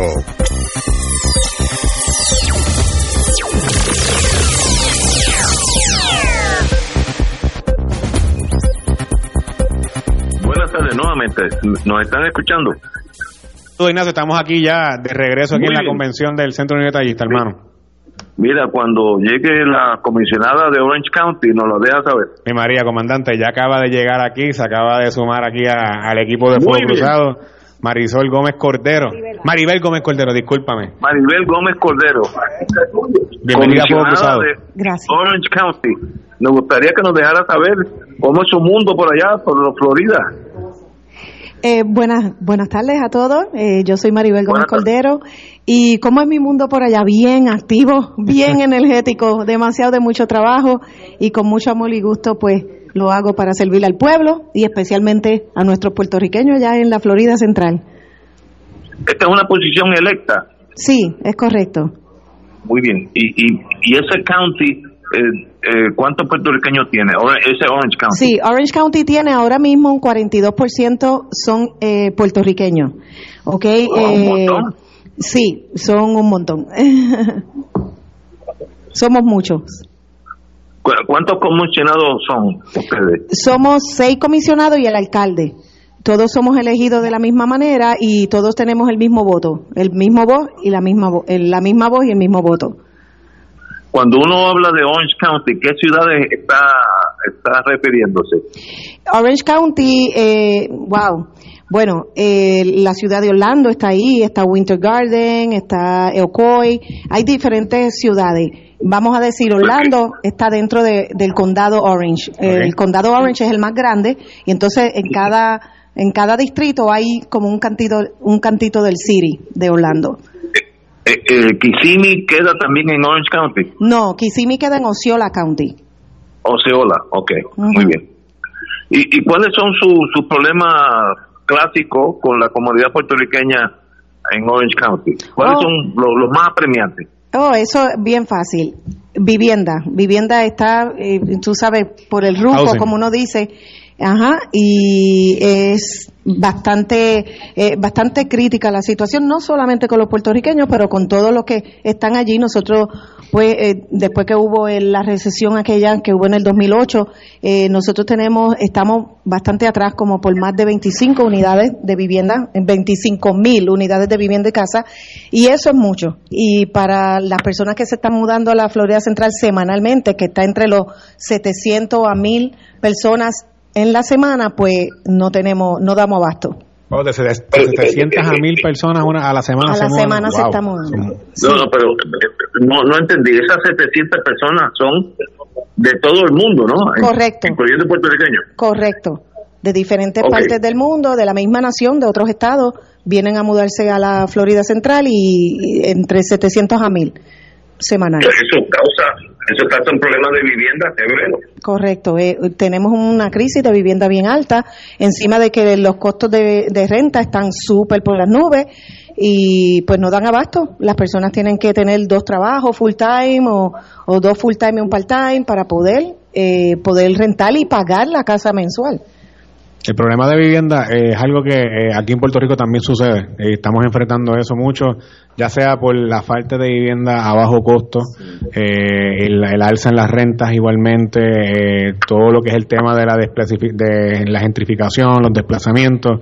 Pero antes, antes de usted estaba el señor Jorge Figueroa, nos estaba hablando también de los problemas que hay con las nuevas leyes de inmigración en la Florida y que eso pues ha sido un problema para traer mano de obra a, a la Florida para poder construir vivienda a bajo costo y asequible. ¿Qué, qué se está haciendo o qué se propone para, para atender esa situación? Bueno, pues no es un problema, no es un problema de que para traerlo, el problema es que se nos fueron. Después de la ley que eh, puso el gobernador Di Santi, pues le- se nos han ido las personas inmigrantes que son las que tienen ¿verdad? la mano dura, los que trabajan fuerte con la construcción, los que hacen todo ese trabajo, pues se nos han ido y entonces estamos atrás, atrás con, con el sistema de, de, de construcción.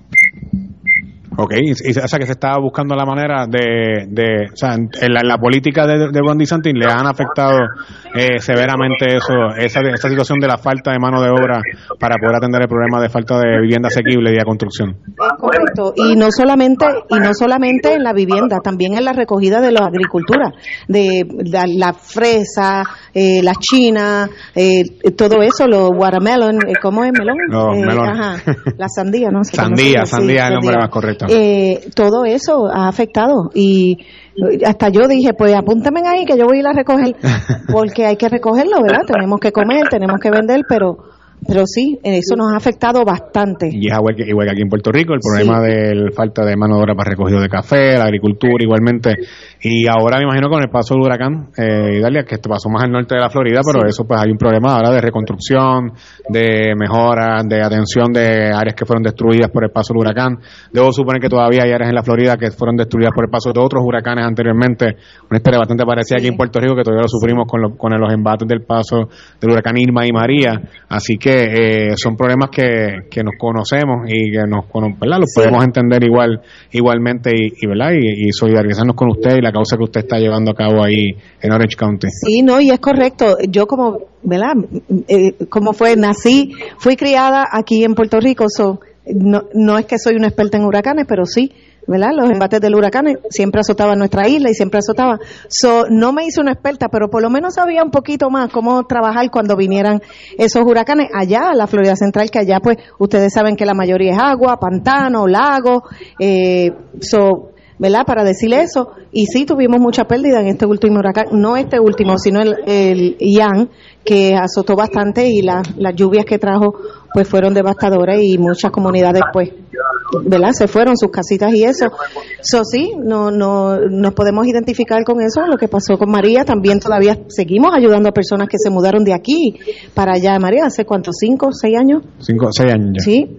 Eh, y todavía, todavía hay gente viviendo en moteles, ¿ok? En, en, en, en cuartos de moteles, sí, porque es que está difícil. todo está bien caro. en hoteles y en moteles, sí, sí, sí. ¿Y, quién paga eso? ¿Quién, ¿Quién paga esos moteles? No, ya eso lo pagan ellos. Y yo les voy a decir una cosa. Sí, los mismos, ¿verdad? Puertorriqueños que fueron para allá. Y voy a decirle una cosa que eso lo tienen que saber de verdad, allá siempre dicen, ah, no, que Puerto Rico viene aquí para vivir del cuento. No es así, eso no es verdad. Los puertorriqueños que fueron de aquí a María, se hizo un, un, un, reportaje, pero se hizo un estudio. Y de las personas que estábamos en el aeropuerto, porque ustedes saben que para ese entonces Rick Scott era el gobernador y él puso un montón de agencias en el, en el aeropuerto, ellos venían a buscar trabajo. Ellos decían, dame trabajo que yo me encargo de la vivienda. Así fue que llegaron los puertorriqueños, con una mano adelante y una atrás, pero no vinieron así, dame todo. No, ellos venían, yo quiero trabajo, yo trabajo y yo me encargo de lo demás. Así es que estaban nuestros nuestros puertorriqueños allá sí trabajan, no son ningún vago ni nada y son bien preparados porque déjenme decirles que se hizo un estudio alrededor de donde viven los hispanos, los puertorriqueños y el puertorriqueño que está allá, la mayoría son van con bachillerato, o sea, no van, preparados. Exacto, van preparados, no es que no saben nada, van con título. estoy bien orgullosa de eso y siempre voy a estarlo. exacto, y muchos son bilingües. Claro, ah, quería preguntar, bueno, primero agradecer por, por la información, porque yo creo que muchos de los puertorriqueños que vivimos acá en la isla se nos olvidó los que se fueron. Para mí, saber que todavía hay gente viviendo en, en moteles eh, y, pasando un trabajo es increíble. esa, esa palabra es, especial para, describir esto. Pero ahora mismo, ¿hay alguna organización, puede ser sin fines de lucro, o puede ser gobierno, o de, Puerto Rico? ¿Cómo están trabajando con ellos? se están censando, o sea, cuánta gente hay en esta, eh, en esta manera, cómo podemos ayudarlo, cómo uno se acerca a tratar de resolver el problema, porque estoy seguro que muchos de los boricuas aquí, como nosotros en María recibimos mucha ayuda de los boricuas en los estados, ahora queremos ayudar. Entonces, mucha gente que nos está escuchando, estoy seguro que estuviera dispuesto a ayudar, pero no sabemos, esta información es nueva, así que me gustaría aprender un poco más cómo es que se está trabajando con ellos. No, es chévere y es bueno, ¿verdad?, que, que, que sepan esto porque no están viviendo en los moteles o en los hoteles donde están en malas condiciones. No, ellos han decidido así porque no le da el dinero para alquilar una casa o un apartamento como tal, porque las viviendas están bien altas, pero ellos trabajan o reciban alguna ayuda o lo que sea, pero siempre hay agencias, agencias del gobierno, agencias privadas de non-profit que están ayudándole, le están sirviendo y todo. O sea que no es necesariamente que ellos están ahí porque no porque no hay más nada, es que quieren estar ahí. El problema de exacto, es el exacto, es el problema que tenemos todos, en toda la nación está el mismo problema y es ese, que no hay vivienda donde ellos puedan, ¿verdad?, pagar porque es que están demasiado de muy caras. Ahora mismo un cuartito, un apartamento de un cuarto son 1500 dólares. Y 1500 dólares, o sea, no te estoy diciendo, ay, sí, pues 1500, no, es un cuarto y las familias son de cuatro. So, no se pueden, ustedes saben que allí hay una regla y que no pueden vivir todos en un cuarto o no pueden vivir los dos, ¿verdad? Los, hermanitos, si son varones, sí, si son hembra y mujer, no pueden estar en un mismo cuarto. Eso son reglas allá. Son necesitas dos cuartos, tres, y eso está sobre los dos mil dólares. O sea que la, la, la renta eh, están quizás en la Florida más cara, oh, por lo menos que en Puerto Rico, porque oh, en Puerto Rico vamos a ver el panorama que estoy metiendo de un cuarto, a 1.200 dólares la renta. eh, con 1.200 dólares en Puerto Rico uno puede conseguir quizás un apartamento de, dos cuartos, eh, un segundo piso o algo un poco, ¿verdad? No, no es una casa grande como todo el mundo debería tener el derecho a vivir en una casa, ¿verdad? Decente, grande y amplia, pero con 1.200 uno puede, de renta al mes uno puede resolver en Puerto Rico. O sea que en la, en la Florida sí está, bastante caro el costo el costo de vivienda. Wow. Correcto. estás pintando una realidad que muchos Sí, Ignacio, si quieres. Y tengo una pregunta para la señora comisionada. Los puertorriqueños que han emigrado allá los últimos cinco años, después de las tormentas, terremotos, toda esa tragedia, se integran a la política norteamericana, ya sea a nivel nacional, demócratas, republicanos, al county level, que es el, municipio en Puerto Rico, o se quedan puertorriqueños como pasó en mi generación en Nueva York, que casi nadie votaba porque éramos puertorriqueños, vivíamos entre nosotros y, y el mundo mío, nuestro era bien segregado, tal vez por uno mismo inconscientemente. ¿Cómo, cómo es esta nueva inmigración a Florida? Muy buena pregunta y muy buen punto. Me encanta, me encanta. Pues déjenme decirle, cuando hace cinco años, ¿verdad? María y que hubo un, éxodo bien grande de, puertorriqueños hacia allá, este, déjenme decirle que muchas agencias de las que están pendientes, ¿verdad? Y le dan fondos para inscribir las personas que vayan a votar y le dan toda esta educación. La mayoría que fue para allá, los puertorriqueños le decían, a mí no me hable de política es que es la verdad. ¿Cómo vas a hablarle de política a una persona que viene dejando su tierra, dejando sus cosas, se le fue todo, a venir aquí a decirle vota por este, pon, inscríbete aquí? Bueno, la cosa es que la cosa es que yo trabajaba para una agencia que eso era lo que hacían, dedicándose a ayudar a, los que venían, venían de allá, pero también una de las cosas era la inscripción. Y yo le dije, nosotros estamos haciéndolo todo mal todo mal. Primero, cuando alguien tiene una necesidad, tú apunta esa necesidad, tú le hablas esa necesidad. ¿Cómo te puedo ayudar? No le digas que tú quieres que vote por quién y que se inscriben a porque no va, porque así decían, a mí no me hable de, política, yo no quiero inscribirme para nada, no quiero hacer nada. Así fue. Después que cambiaron, ¿verdad? El, el curso, vamos a ponerlo así, la manera de approach a las personas y de dejarle saber, ok, este, qué necesitas, vamos a darte estos recursos, vamos a darte estos servicios. Entonces, hubo una, ¿verdad? Un número bastante significante de, de personas inscritas para votar. Y es que yo creo también que ya quizás, digo, no, no hay una generación, pero han pasado quizás eh, unos, yo te diría desde la crisis del 2008, 2010 para acá, ya han pasado ya casi prácticamente 12, casi 15 años, y que fue quizás un éxodo masivo de mucha gente que era en Puerto Rico, noticias y noticias, y sumándole cuando vino el embate del huracán María, pues ya han pasado 6 años, ya quizás más puertorriqueños se han ido estabilizando, hay muchos que están regresando a Puerto Rico, porque conozco de, historia de mi edad y un poquito mayores que yo, que están regresando también a Puerto Rico ya eh, a traer sus negocios que establecieron en la Florida, los quieren traer en Puerto Rico, se quieren quedar aquí, se quieren mudar con sus papás, con sus hermanos, con sus abuelos, vivir con donde, donde se criaron, etcétera.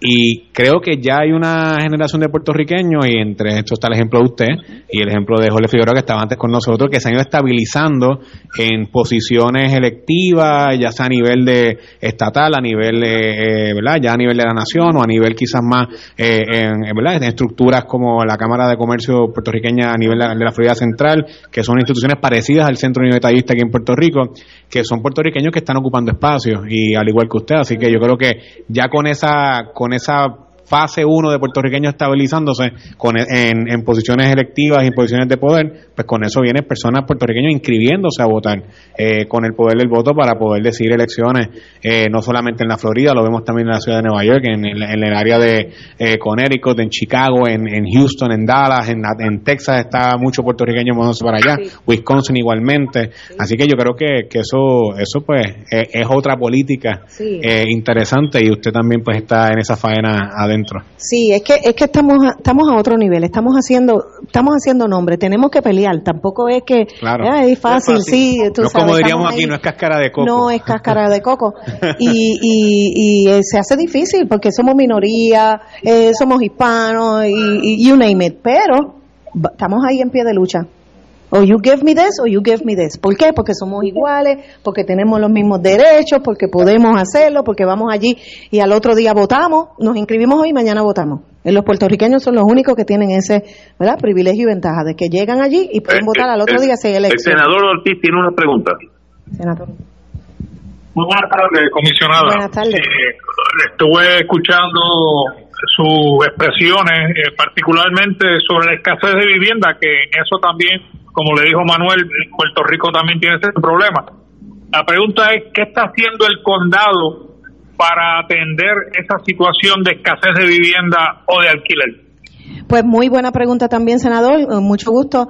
Pues mire, nosotros, eh, el alcalde y nosotros, la comisión, hemos asignado dinero para lo de vivienda asequible no es lo mismo que low income homes, ¿ok? Yo quiero, yo quiero hacer claro que asequible ni hasta a veces yo puedo pagarla. Perdónenme, pero es la verdad, porque están a precio de market price y es lo mismo, pero low income homes que son por tu income, por tu ingreso, son las viviendas que necesitamos y esas se están construyendo en diferentes distritos, se están haciendo este, este living facilities también que son para los seniors, donde se están haciendo apartamentos para, por, eso mismo, bajo costo, eh, por su income también, que a veces muchos de ellos están en budget, solamente tienen ¿verdad? su seguro social y cositas, pues ahí se le está dando viviendas también. Ahora mismo hay un contrato donde Universal Studios va a, a, construir mil unidades, o sea, mil apartamentos, donde la, el 90% de esos mil apartamentos, el 90% va a ser bajo costo. Esto es un sistema que ellos están operando porque viene Epic, que es la, el nuevo ¿verdad? parque que ellos están trayendo y necesitan 14 mil empleados para poder operar ese, ese parque y necesitan vivienda porque no tienen eso. Están haciendo eso y después Disney dijo, pues yo voy a construir también y también va a construir 1.200 unidades, 1.200 apartamentos, también con ese nivel de bajo costo, porque ellos tienen eh, el, el, ¿cómo es? el manpower o la empleomanía más alta allí en la Florida Central, especialmente Disney. La industria, allá en la Florida hay un, eh, distinto que en Puerto Rico, la especificación y las obligaciones para los seguros eh, son tanto para vehículos de tránsito, residencias, eh, son más, son diferentes aquí en Puerto Rico. Eh, los costos de los seguros, lo vemos ahora porque mucha gente ha perdido eh, todo con los pasos y los embates de los huracanes. tanto el huracán Ian, el huracán Avaridalia, distintas tormentas que han pasado por la Florida cerca, eh, y eso es un problema eh, bastante bastante duro porque mucha, no solamente es comprar la casa o es alquilar una casa o un apartamento, sino es garantizar que tenga el seguro, ya sea para eh, las inundaciones, que es un problema bastante grande, que lo más al sur de la Florida, el área de Tampa, el área de Miami. Eso es una cosa bastante atroz ahí. Yo he visto estacionamientos con vehículos que valen dos veces que yo tengo. Eh, y que prácticamente eh, flotando. Es una cosa esa veo Ferrari Porsche cosas carísimas. Eh, y eso es una cosa bastante dura que mucha gente mucha gente de mi edad que se ha mudado allá eh, se han encontrado con el costo de los seguros. Eso es un problema bastante grande allá también, ¿cierto? Oh, sí, sí. Y déjame decirte otro buen, buen este tema. Eh, los seguros han subido completamente. O sea, ya lo que tú pagabas a lo mejor este 800, 900 dólares, ahora estás en 2.000, 2.500 dólares porque los seguros subieron. Si estás en un área inundable, ellos te van a hacer un check y no te van a asegurar la casa. So, hay unos problemas pasando bien, bien terribles con los seguros. So, el gobierno está trabajando no te la aseguran. Oiga, Maribel, usted también es oficial electo igual que yo. Yo soy oficial electo aquí en San Juan, en, en el nivel de Puerto Rico y le hicimos una pregunta a la persona que estaba antes de ustedes aquí, y esto es un programa de análisis político. Eh, esto es fuego cruzado. La silla eh, Las políticas eh, de Ron DeSantis, eh, hemos visto cosas últimamente que leemos aquí en Puerto Rico y nos espantamos. las peleas con Disney, la situación del libro de Roberto Clemente, que eso fue algo que duró una semana, gracias a Dios, pero es algo bastante que nosotros lo resentimos cuando llegó aquí, a, cuando lo leímos aquí en Puerto Rico.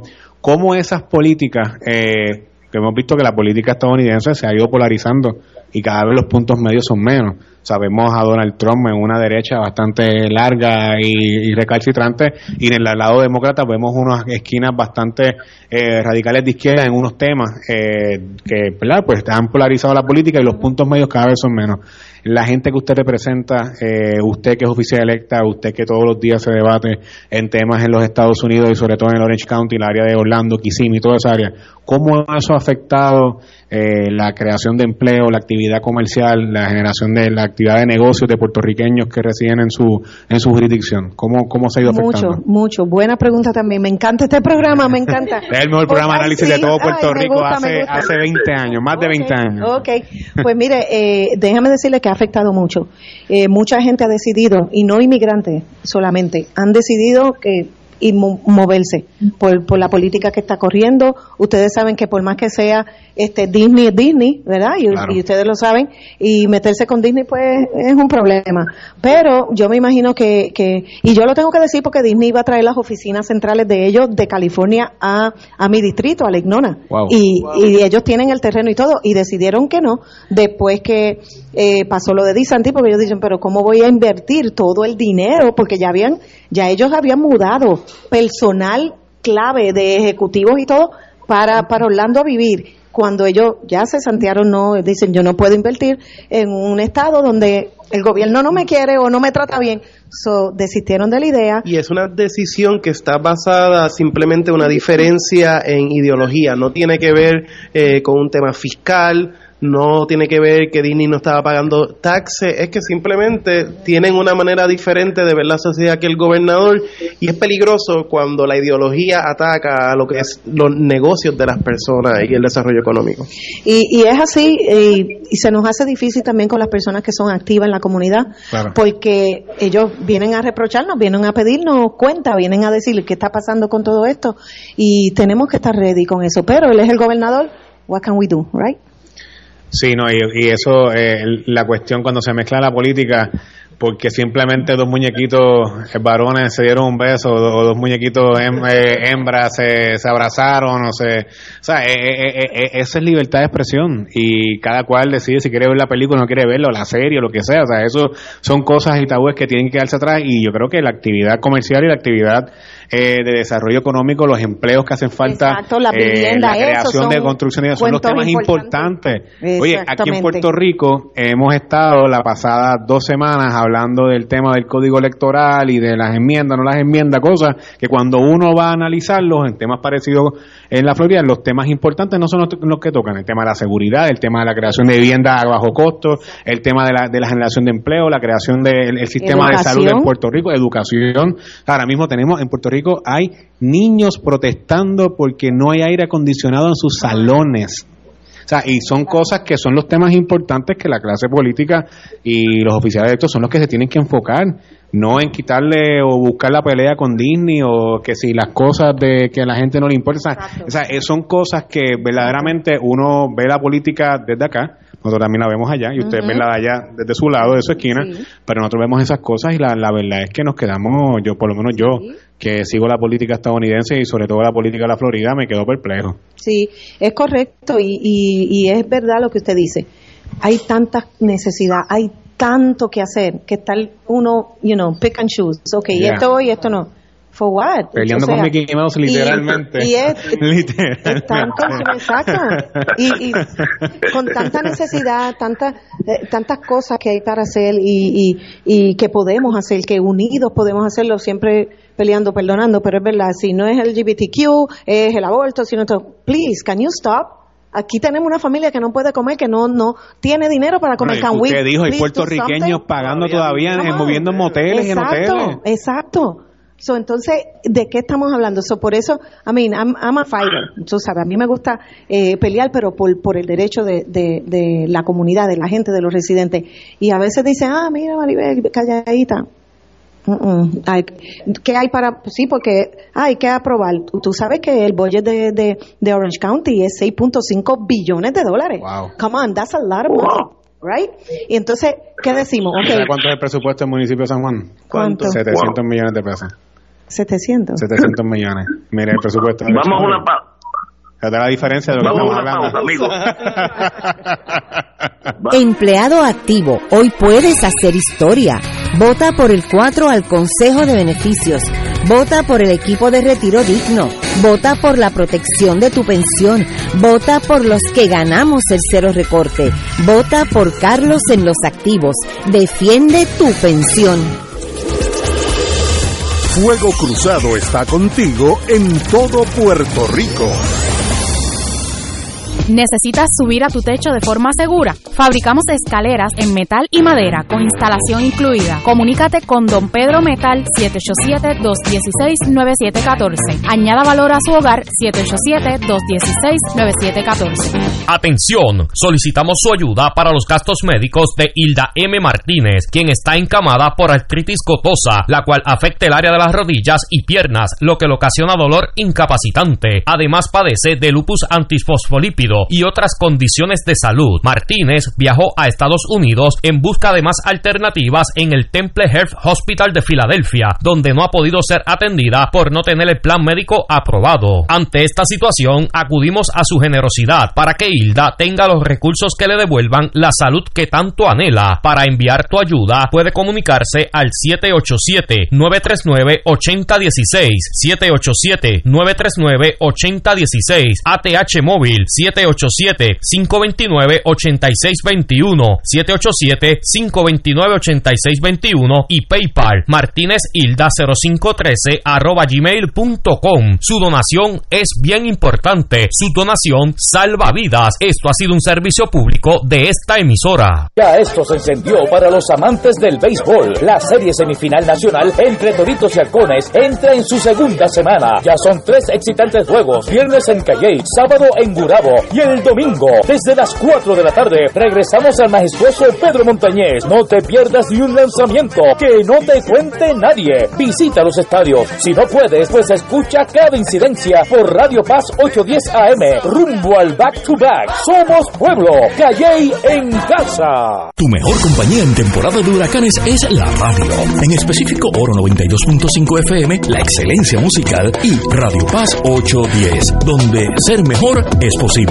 Todo lo que quieres saber minuto a minuto, de manera seria y confiable, está aquí. Llevaremos tus mensajes de emergencia, avisos de cambios de turno en tu trabajo o cualquier información de importancia para facilitar tu vida. Solo llama al 787-751-1018 o 787-751-1380. Y tu familia de Oro 92.5 y Radio Paz 810 te apoya y resuelve.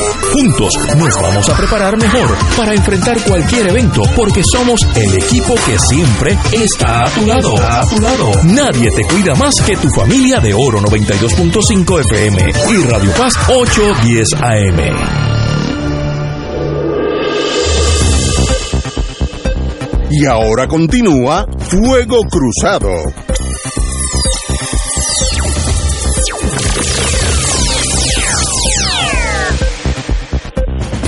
¿Estamos en el aire? Sí, obviamente. ¿Está la señora Gómez Cordero? Sí, estoy aquí. Todavía por acá. La señora comisionada. Sí. Yo, yo soy Rivera Cordero, así que tal vez somos hasta familia. Oh, ok. Ignacio me estaba diciendo fuera del aire ella que ella es original de Ceiba. Sí.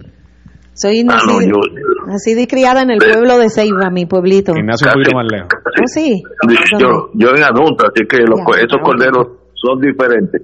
Pregunta, eh, yo viví en Estados Unidos, bueno, la mitad de mi vida, y yo no puedo testificar esto porque yo nunca lo sentí, pero usted conoce si en el grupo de que viven en la Florida Central hay discrimen racial. Eh, Claro. No. Ay, bendito. Claro. Ah, bueno, y, y- y eso pues se, eh, eso se nota en varias vertientes. Primero el policía le da un ticket al que no debe darle Correcto, ticket, el alquiler pues no se lo dan, no se lo ofrecen. Correcto. Ok, así que no, esto no es una una esto no es una pregunta teórica. No, eso es correcto. Eh, eso, eso pasa, pasa donde quiera, pero en Florida pasa también y en Orlando pasa también. Por eso es que Wow. yo digo que no se me ha hecho fácil, porque tras que soy minoría, soy mujer, soy puertorriqueña, hispana, todo eso se me ha, me ha, me ha costado. Y uno pensaría que como los puertorriqueños es, aunque sí es la minoría, pero el grupo más grande hispano en Central Florida, eh, pues quizás la, eh, esos actos de, de violencia por, por raza no necesariamente se irán contra los puertorriqueños, porque la mayoría son puertorriqueños, pero vemos también, como está diciendo Ignacio, la policía, quizás el Estado, por, por ser hispano, eh, todavía se sigue viendo que no es este lugar donde la gente va y rápido consigue trabajo, le va bien y todo es perfecto, como quizás muchos puertorriqueños aquí en la isla piensan, usted hablando de un lugar que hay que ir, hay que pelear y para hacerse su nombre. A mí me gustaría preguntarle un poco, cuán unida está la comunidad de puertorriqueños en Central Florida.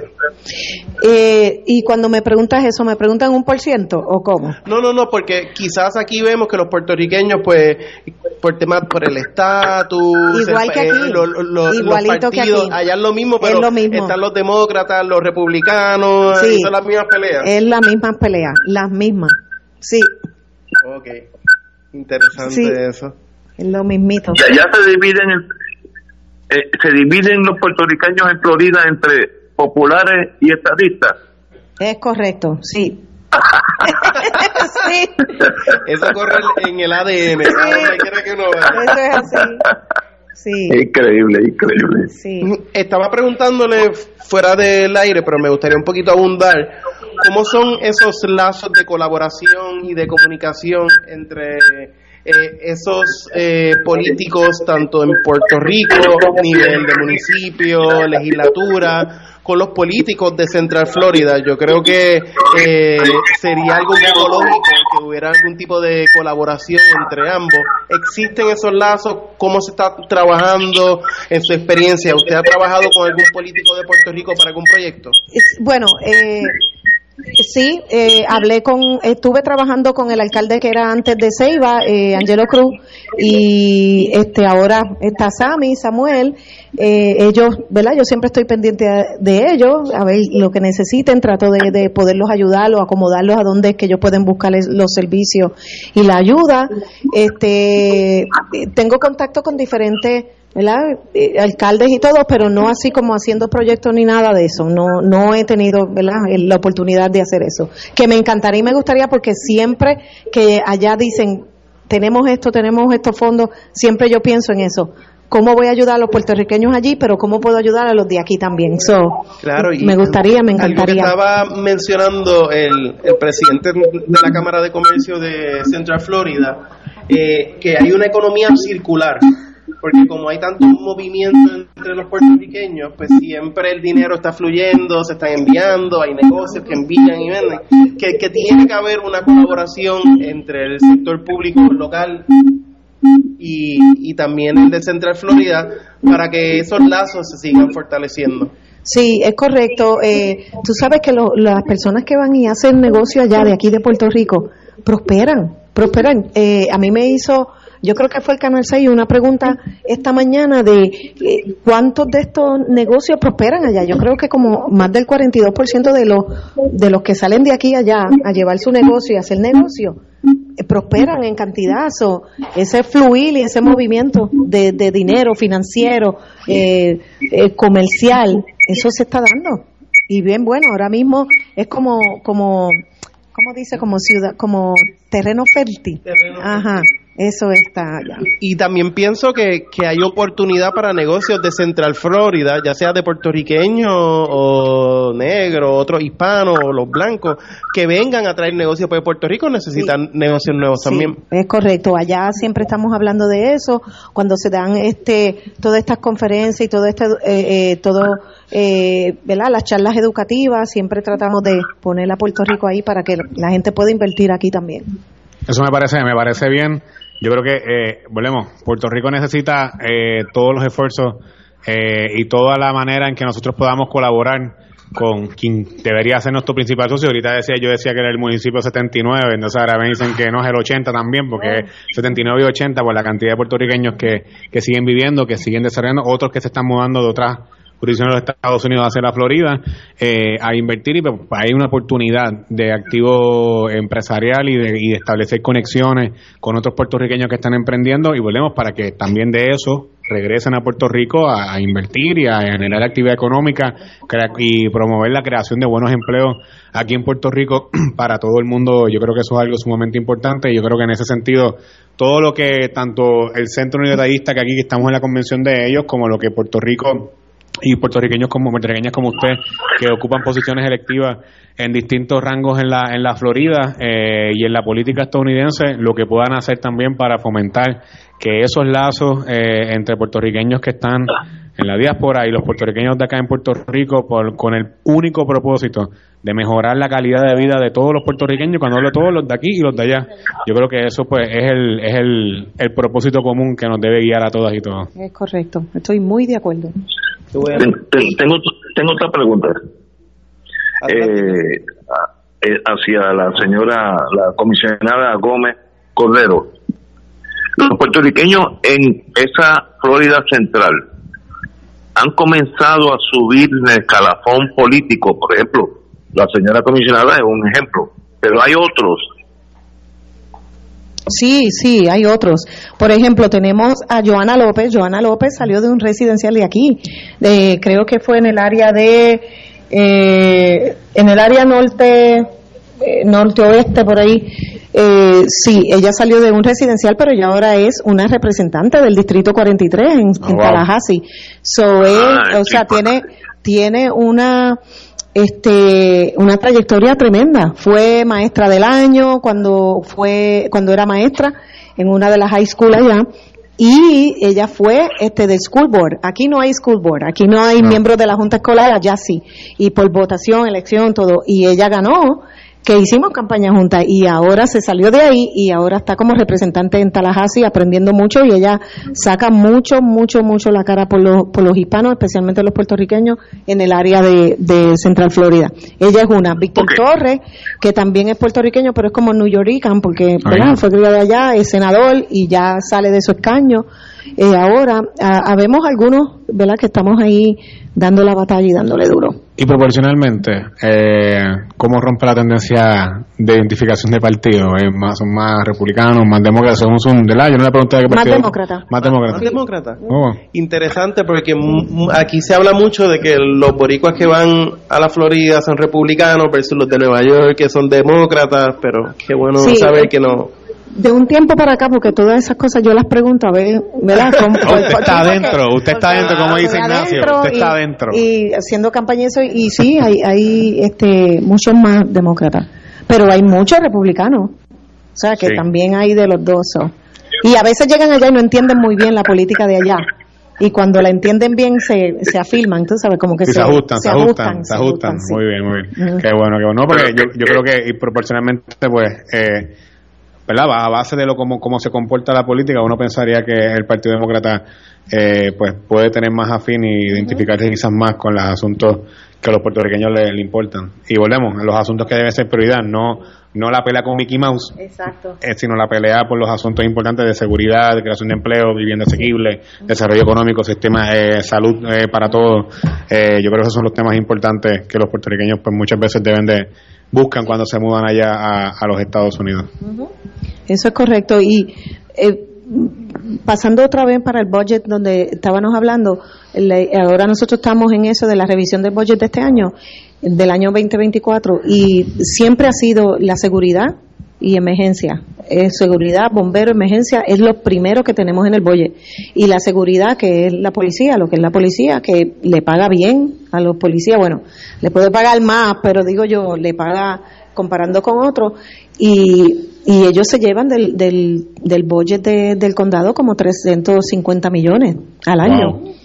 Y, y los bomberos y también después la emergencia, todo, todo, porque eso, la seguridad del pueblo es lo primero y es lo primero que pone el condado eso es eh, importante. Educación, no digo educación porque el gobierno educativo allá, ustedes saben que son diferentes gobiernos. Lo único que nos entrelaza con el gobierno del condado y, el educativo es la compra y venta de terreno. Todo lo demás, ellos están regidos por Tallahassee. Y el gobierno federal. Y el gobierno federal. Sí, sí, sí. Eh, eh, son los distintos layers, las distintas capas de, cómo se, se utiliza el presupuesto a nivel de county en los Estados Unidos. Que vaya, eso quizás puede ser otra conversación que podemos tener después, porque eso me ese tema me interesa muchísimo, muchísimo, de cómo de cómo aplicar quizás lo que ha funcionado allá en Puerto Rico, donde pueda donde podamos mejorar. Muy bien. Sí. Bueno. Don Ignacio Rivera. Sí, yo yo yo tuve o tengo dos parientes ya retirados que se integraron a la policía, uno de Nueva York y otro de Washington DC. Eh, mi pregunta es, en Florida, ¿está sucediendo ese mismo síndrome donde los jóvenes puertorriqueños se integran a la policía del estado o policía del county?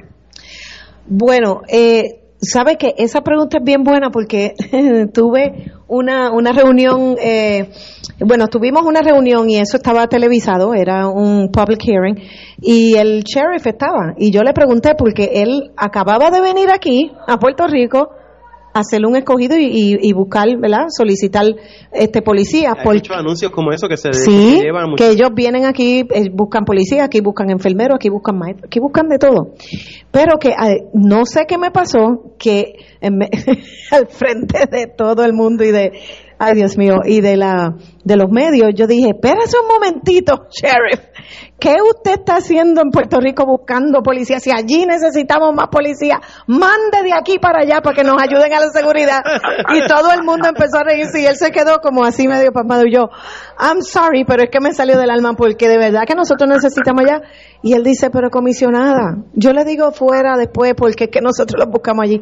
Y usted sabe que pues la paga, allí le dan beneficio, le dan retiro, le dan de todo, empiezan en 45 mil al año, después suben, después que pasan ese periodo de tres meses de, de training, porque ya ellos están entrenados aquí, ya son policías aquí, so el training es menos, eh, suben a 57, 58, llegan casi a, eh, o sea, explíquenme cómo no vamos a ir para allá, ¿verdad? Y entonces ahí él me dijo, pues, y yo me tuve que quedar callada, pero de verdad, de verdad que le salí así. Y es que sí, lo que usted está diciendo, se están retirando mucho. Quiero decirle que muchos policías, porque tengo que decirlo, no lo puedo esconder, la criminalidad está subiendo también. Y en Puerto Rico también. Sí, no, pero aquí está bien alta ese tema. Pero, pero anyway, pero tú sabes, y pero todavía hay un respeto para la policía allí. Allí no se juega con la policía tampoco, ¿verdad? Porque ellos no, pero pero hay, la criminalidad está subiendo, hay muchos shooting, yo no sé si ustedes lo siguen, lo están viendo, ¿verdad?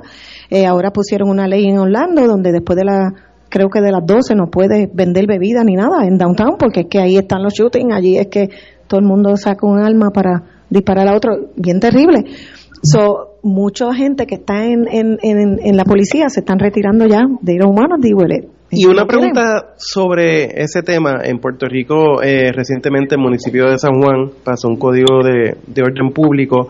Eh, ah, dicen que la criminalidad es porque las barras están abiertas después de las 2 de la mañana. No hay un estudio que demuestre eso. Pero el alcalde pasó este código de, orden eh, impactando específicamente las áreas donde hay negocios turísticos. Ahora los turistas tienen que ir a los hoteles porque los hoteles sí pueden estar abiertos, que el, pequeño se impacta más. Nosotros en el Centro Unido fuimos muy vocal en contra de esto. Eh, y usted mencionó algo similar ahora, pero ¿se han hecho algunos estudios, se ha encontrado que hay una correlación entre estos negocios del downtown y la criminalidad? Eh, la actividad económica formal impacta a los niveles de criminalidad. O sea, estos active shooters son usualmente personas borrachas o eh, son personas que, tienen algún tipo de trastorno mental que lo están haciendo premeditadamente. Bueno, yo creo que todo el que esté en un shooting o quiera tiene algo mental, pero esto está pasando en las barras, eso es lo que está pasando en downtown, en los, ¿verdad? Los lounge, las barras, la gente donde están bebiendo y todo, y, y nunca es a las 10, y siempre después de las 12, como que, no sé, a lo mejor ya estaban, ¿verdad? Este, como uno dice? Pasado en palo. Pasado en palo.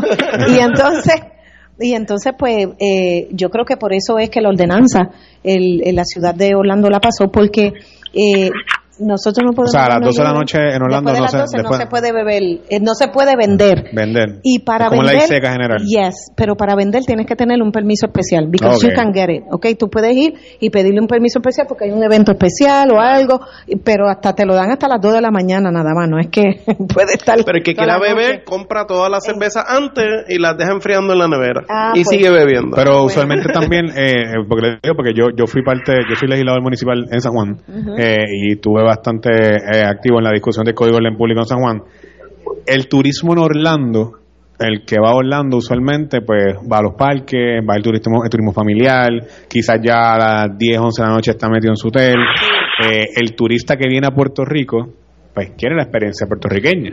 Eh, los que nos visitan, que quieren regresar a Puerto Rico, puertorriqueños, pues quieren ir a la placita de Santurce, a la calle Loíza, al viejo San Juan, a Condado. O sea, es otra actividad turística donde muchos de los pequeños y medianos comerciantes, pues son los que se benefician eh, de ese de ese turismo que pues, lo necesitamos para la actividad comercial y empresarial. Y quizás ahí donde está el, el, el choque, porque en Puerto Rico eh, la criminalidad, pues distinto quizás en Orlando, no tiene horas. No sé si yo la, triste noticia en Cagua, o sea, a las 4 de la tarde frente a un tribunal. O sea, hubo ahí un, tiroteo por una disputa de una, servidumbre, de una, de un, ¿verdad? De, una colindancia, eh, entre vecinos. O sea, que quizás, eh, pues en el caso de Puerto Rico, eh, impacta diferente toda vez que el turismo en, Puerto Rico pues es distinto al de los Estados Unidos, quizás más parecido al de Miami, más parecido quizás al de Nueva York, quizás más parecido eh, al, de, al de Santo Domingo, por ejemplo, por decir una ciudad latinoamericana igualmente, eh, o quizás a Bogotá, a Medellín, etcétera.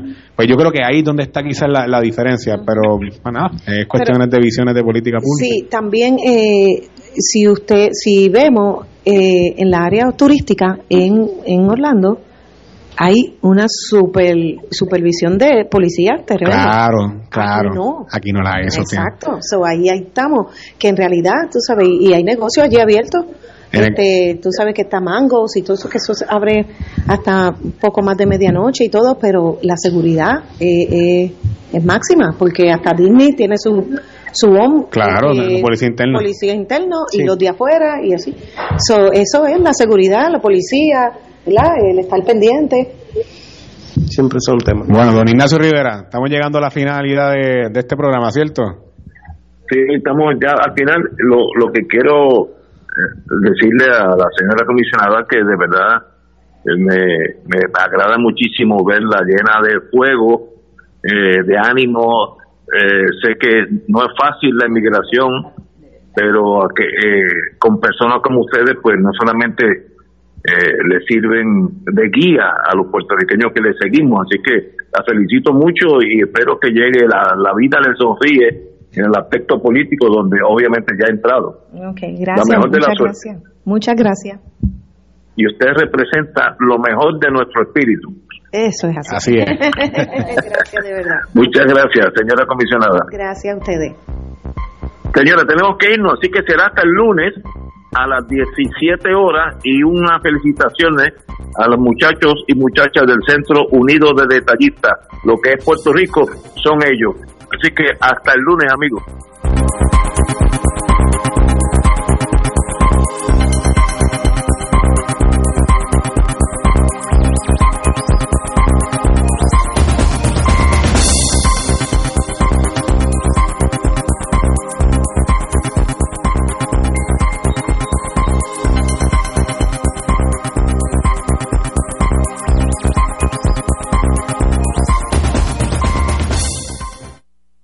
Esta emisora y sus anunciantes no se solidarizan necesariamente con las expresiones vertidas en el programa que acaban de escuchar.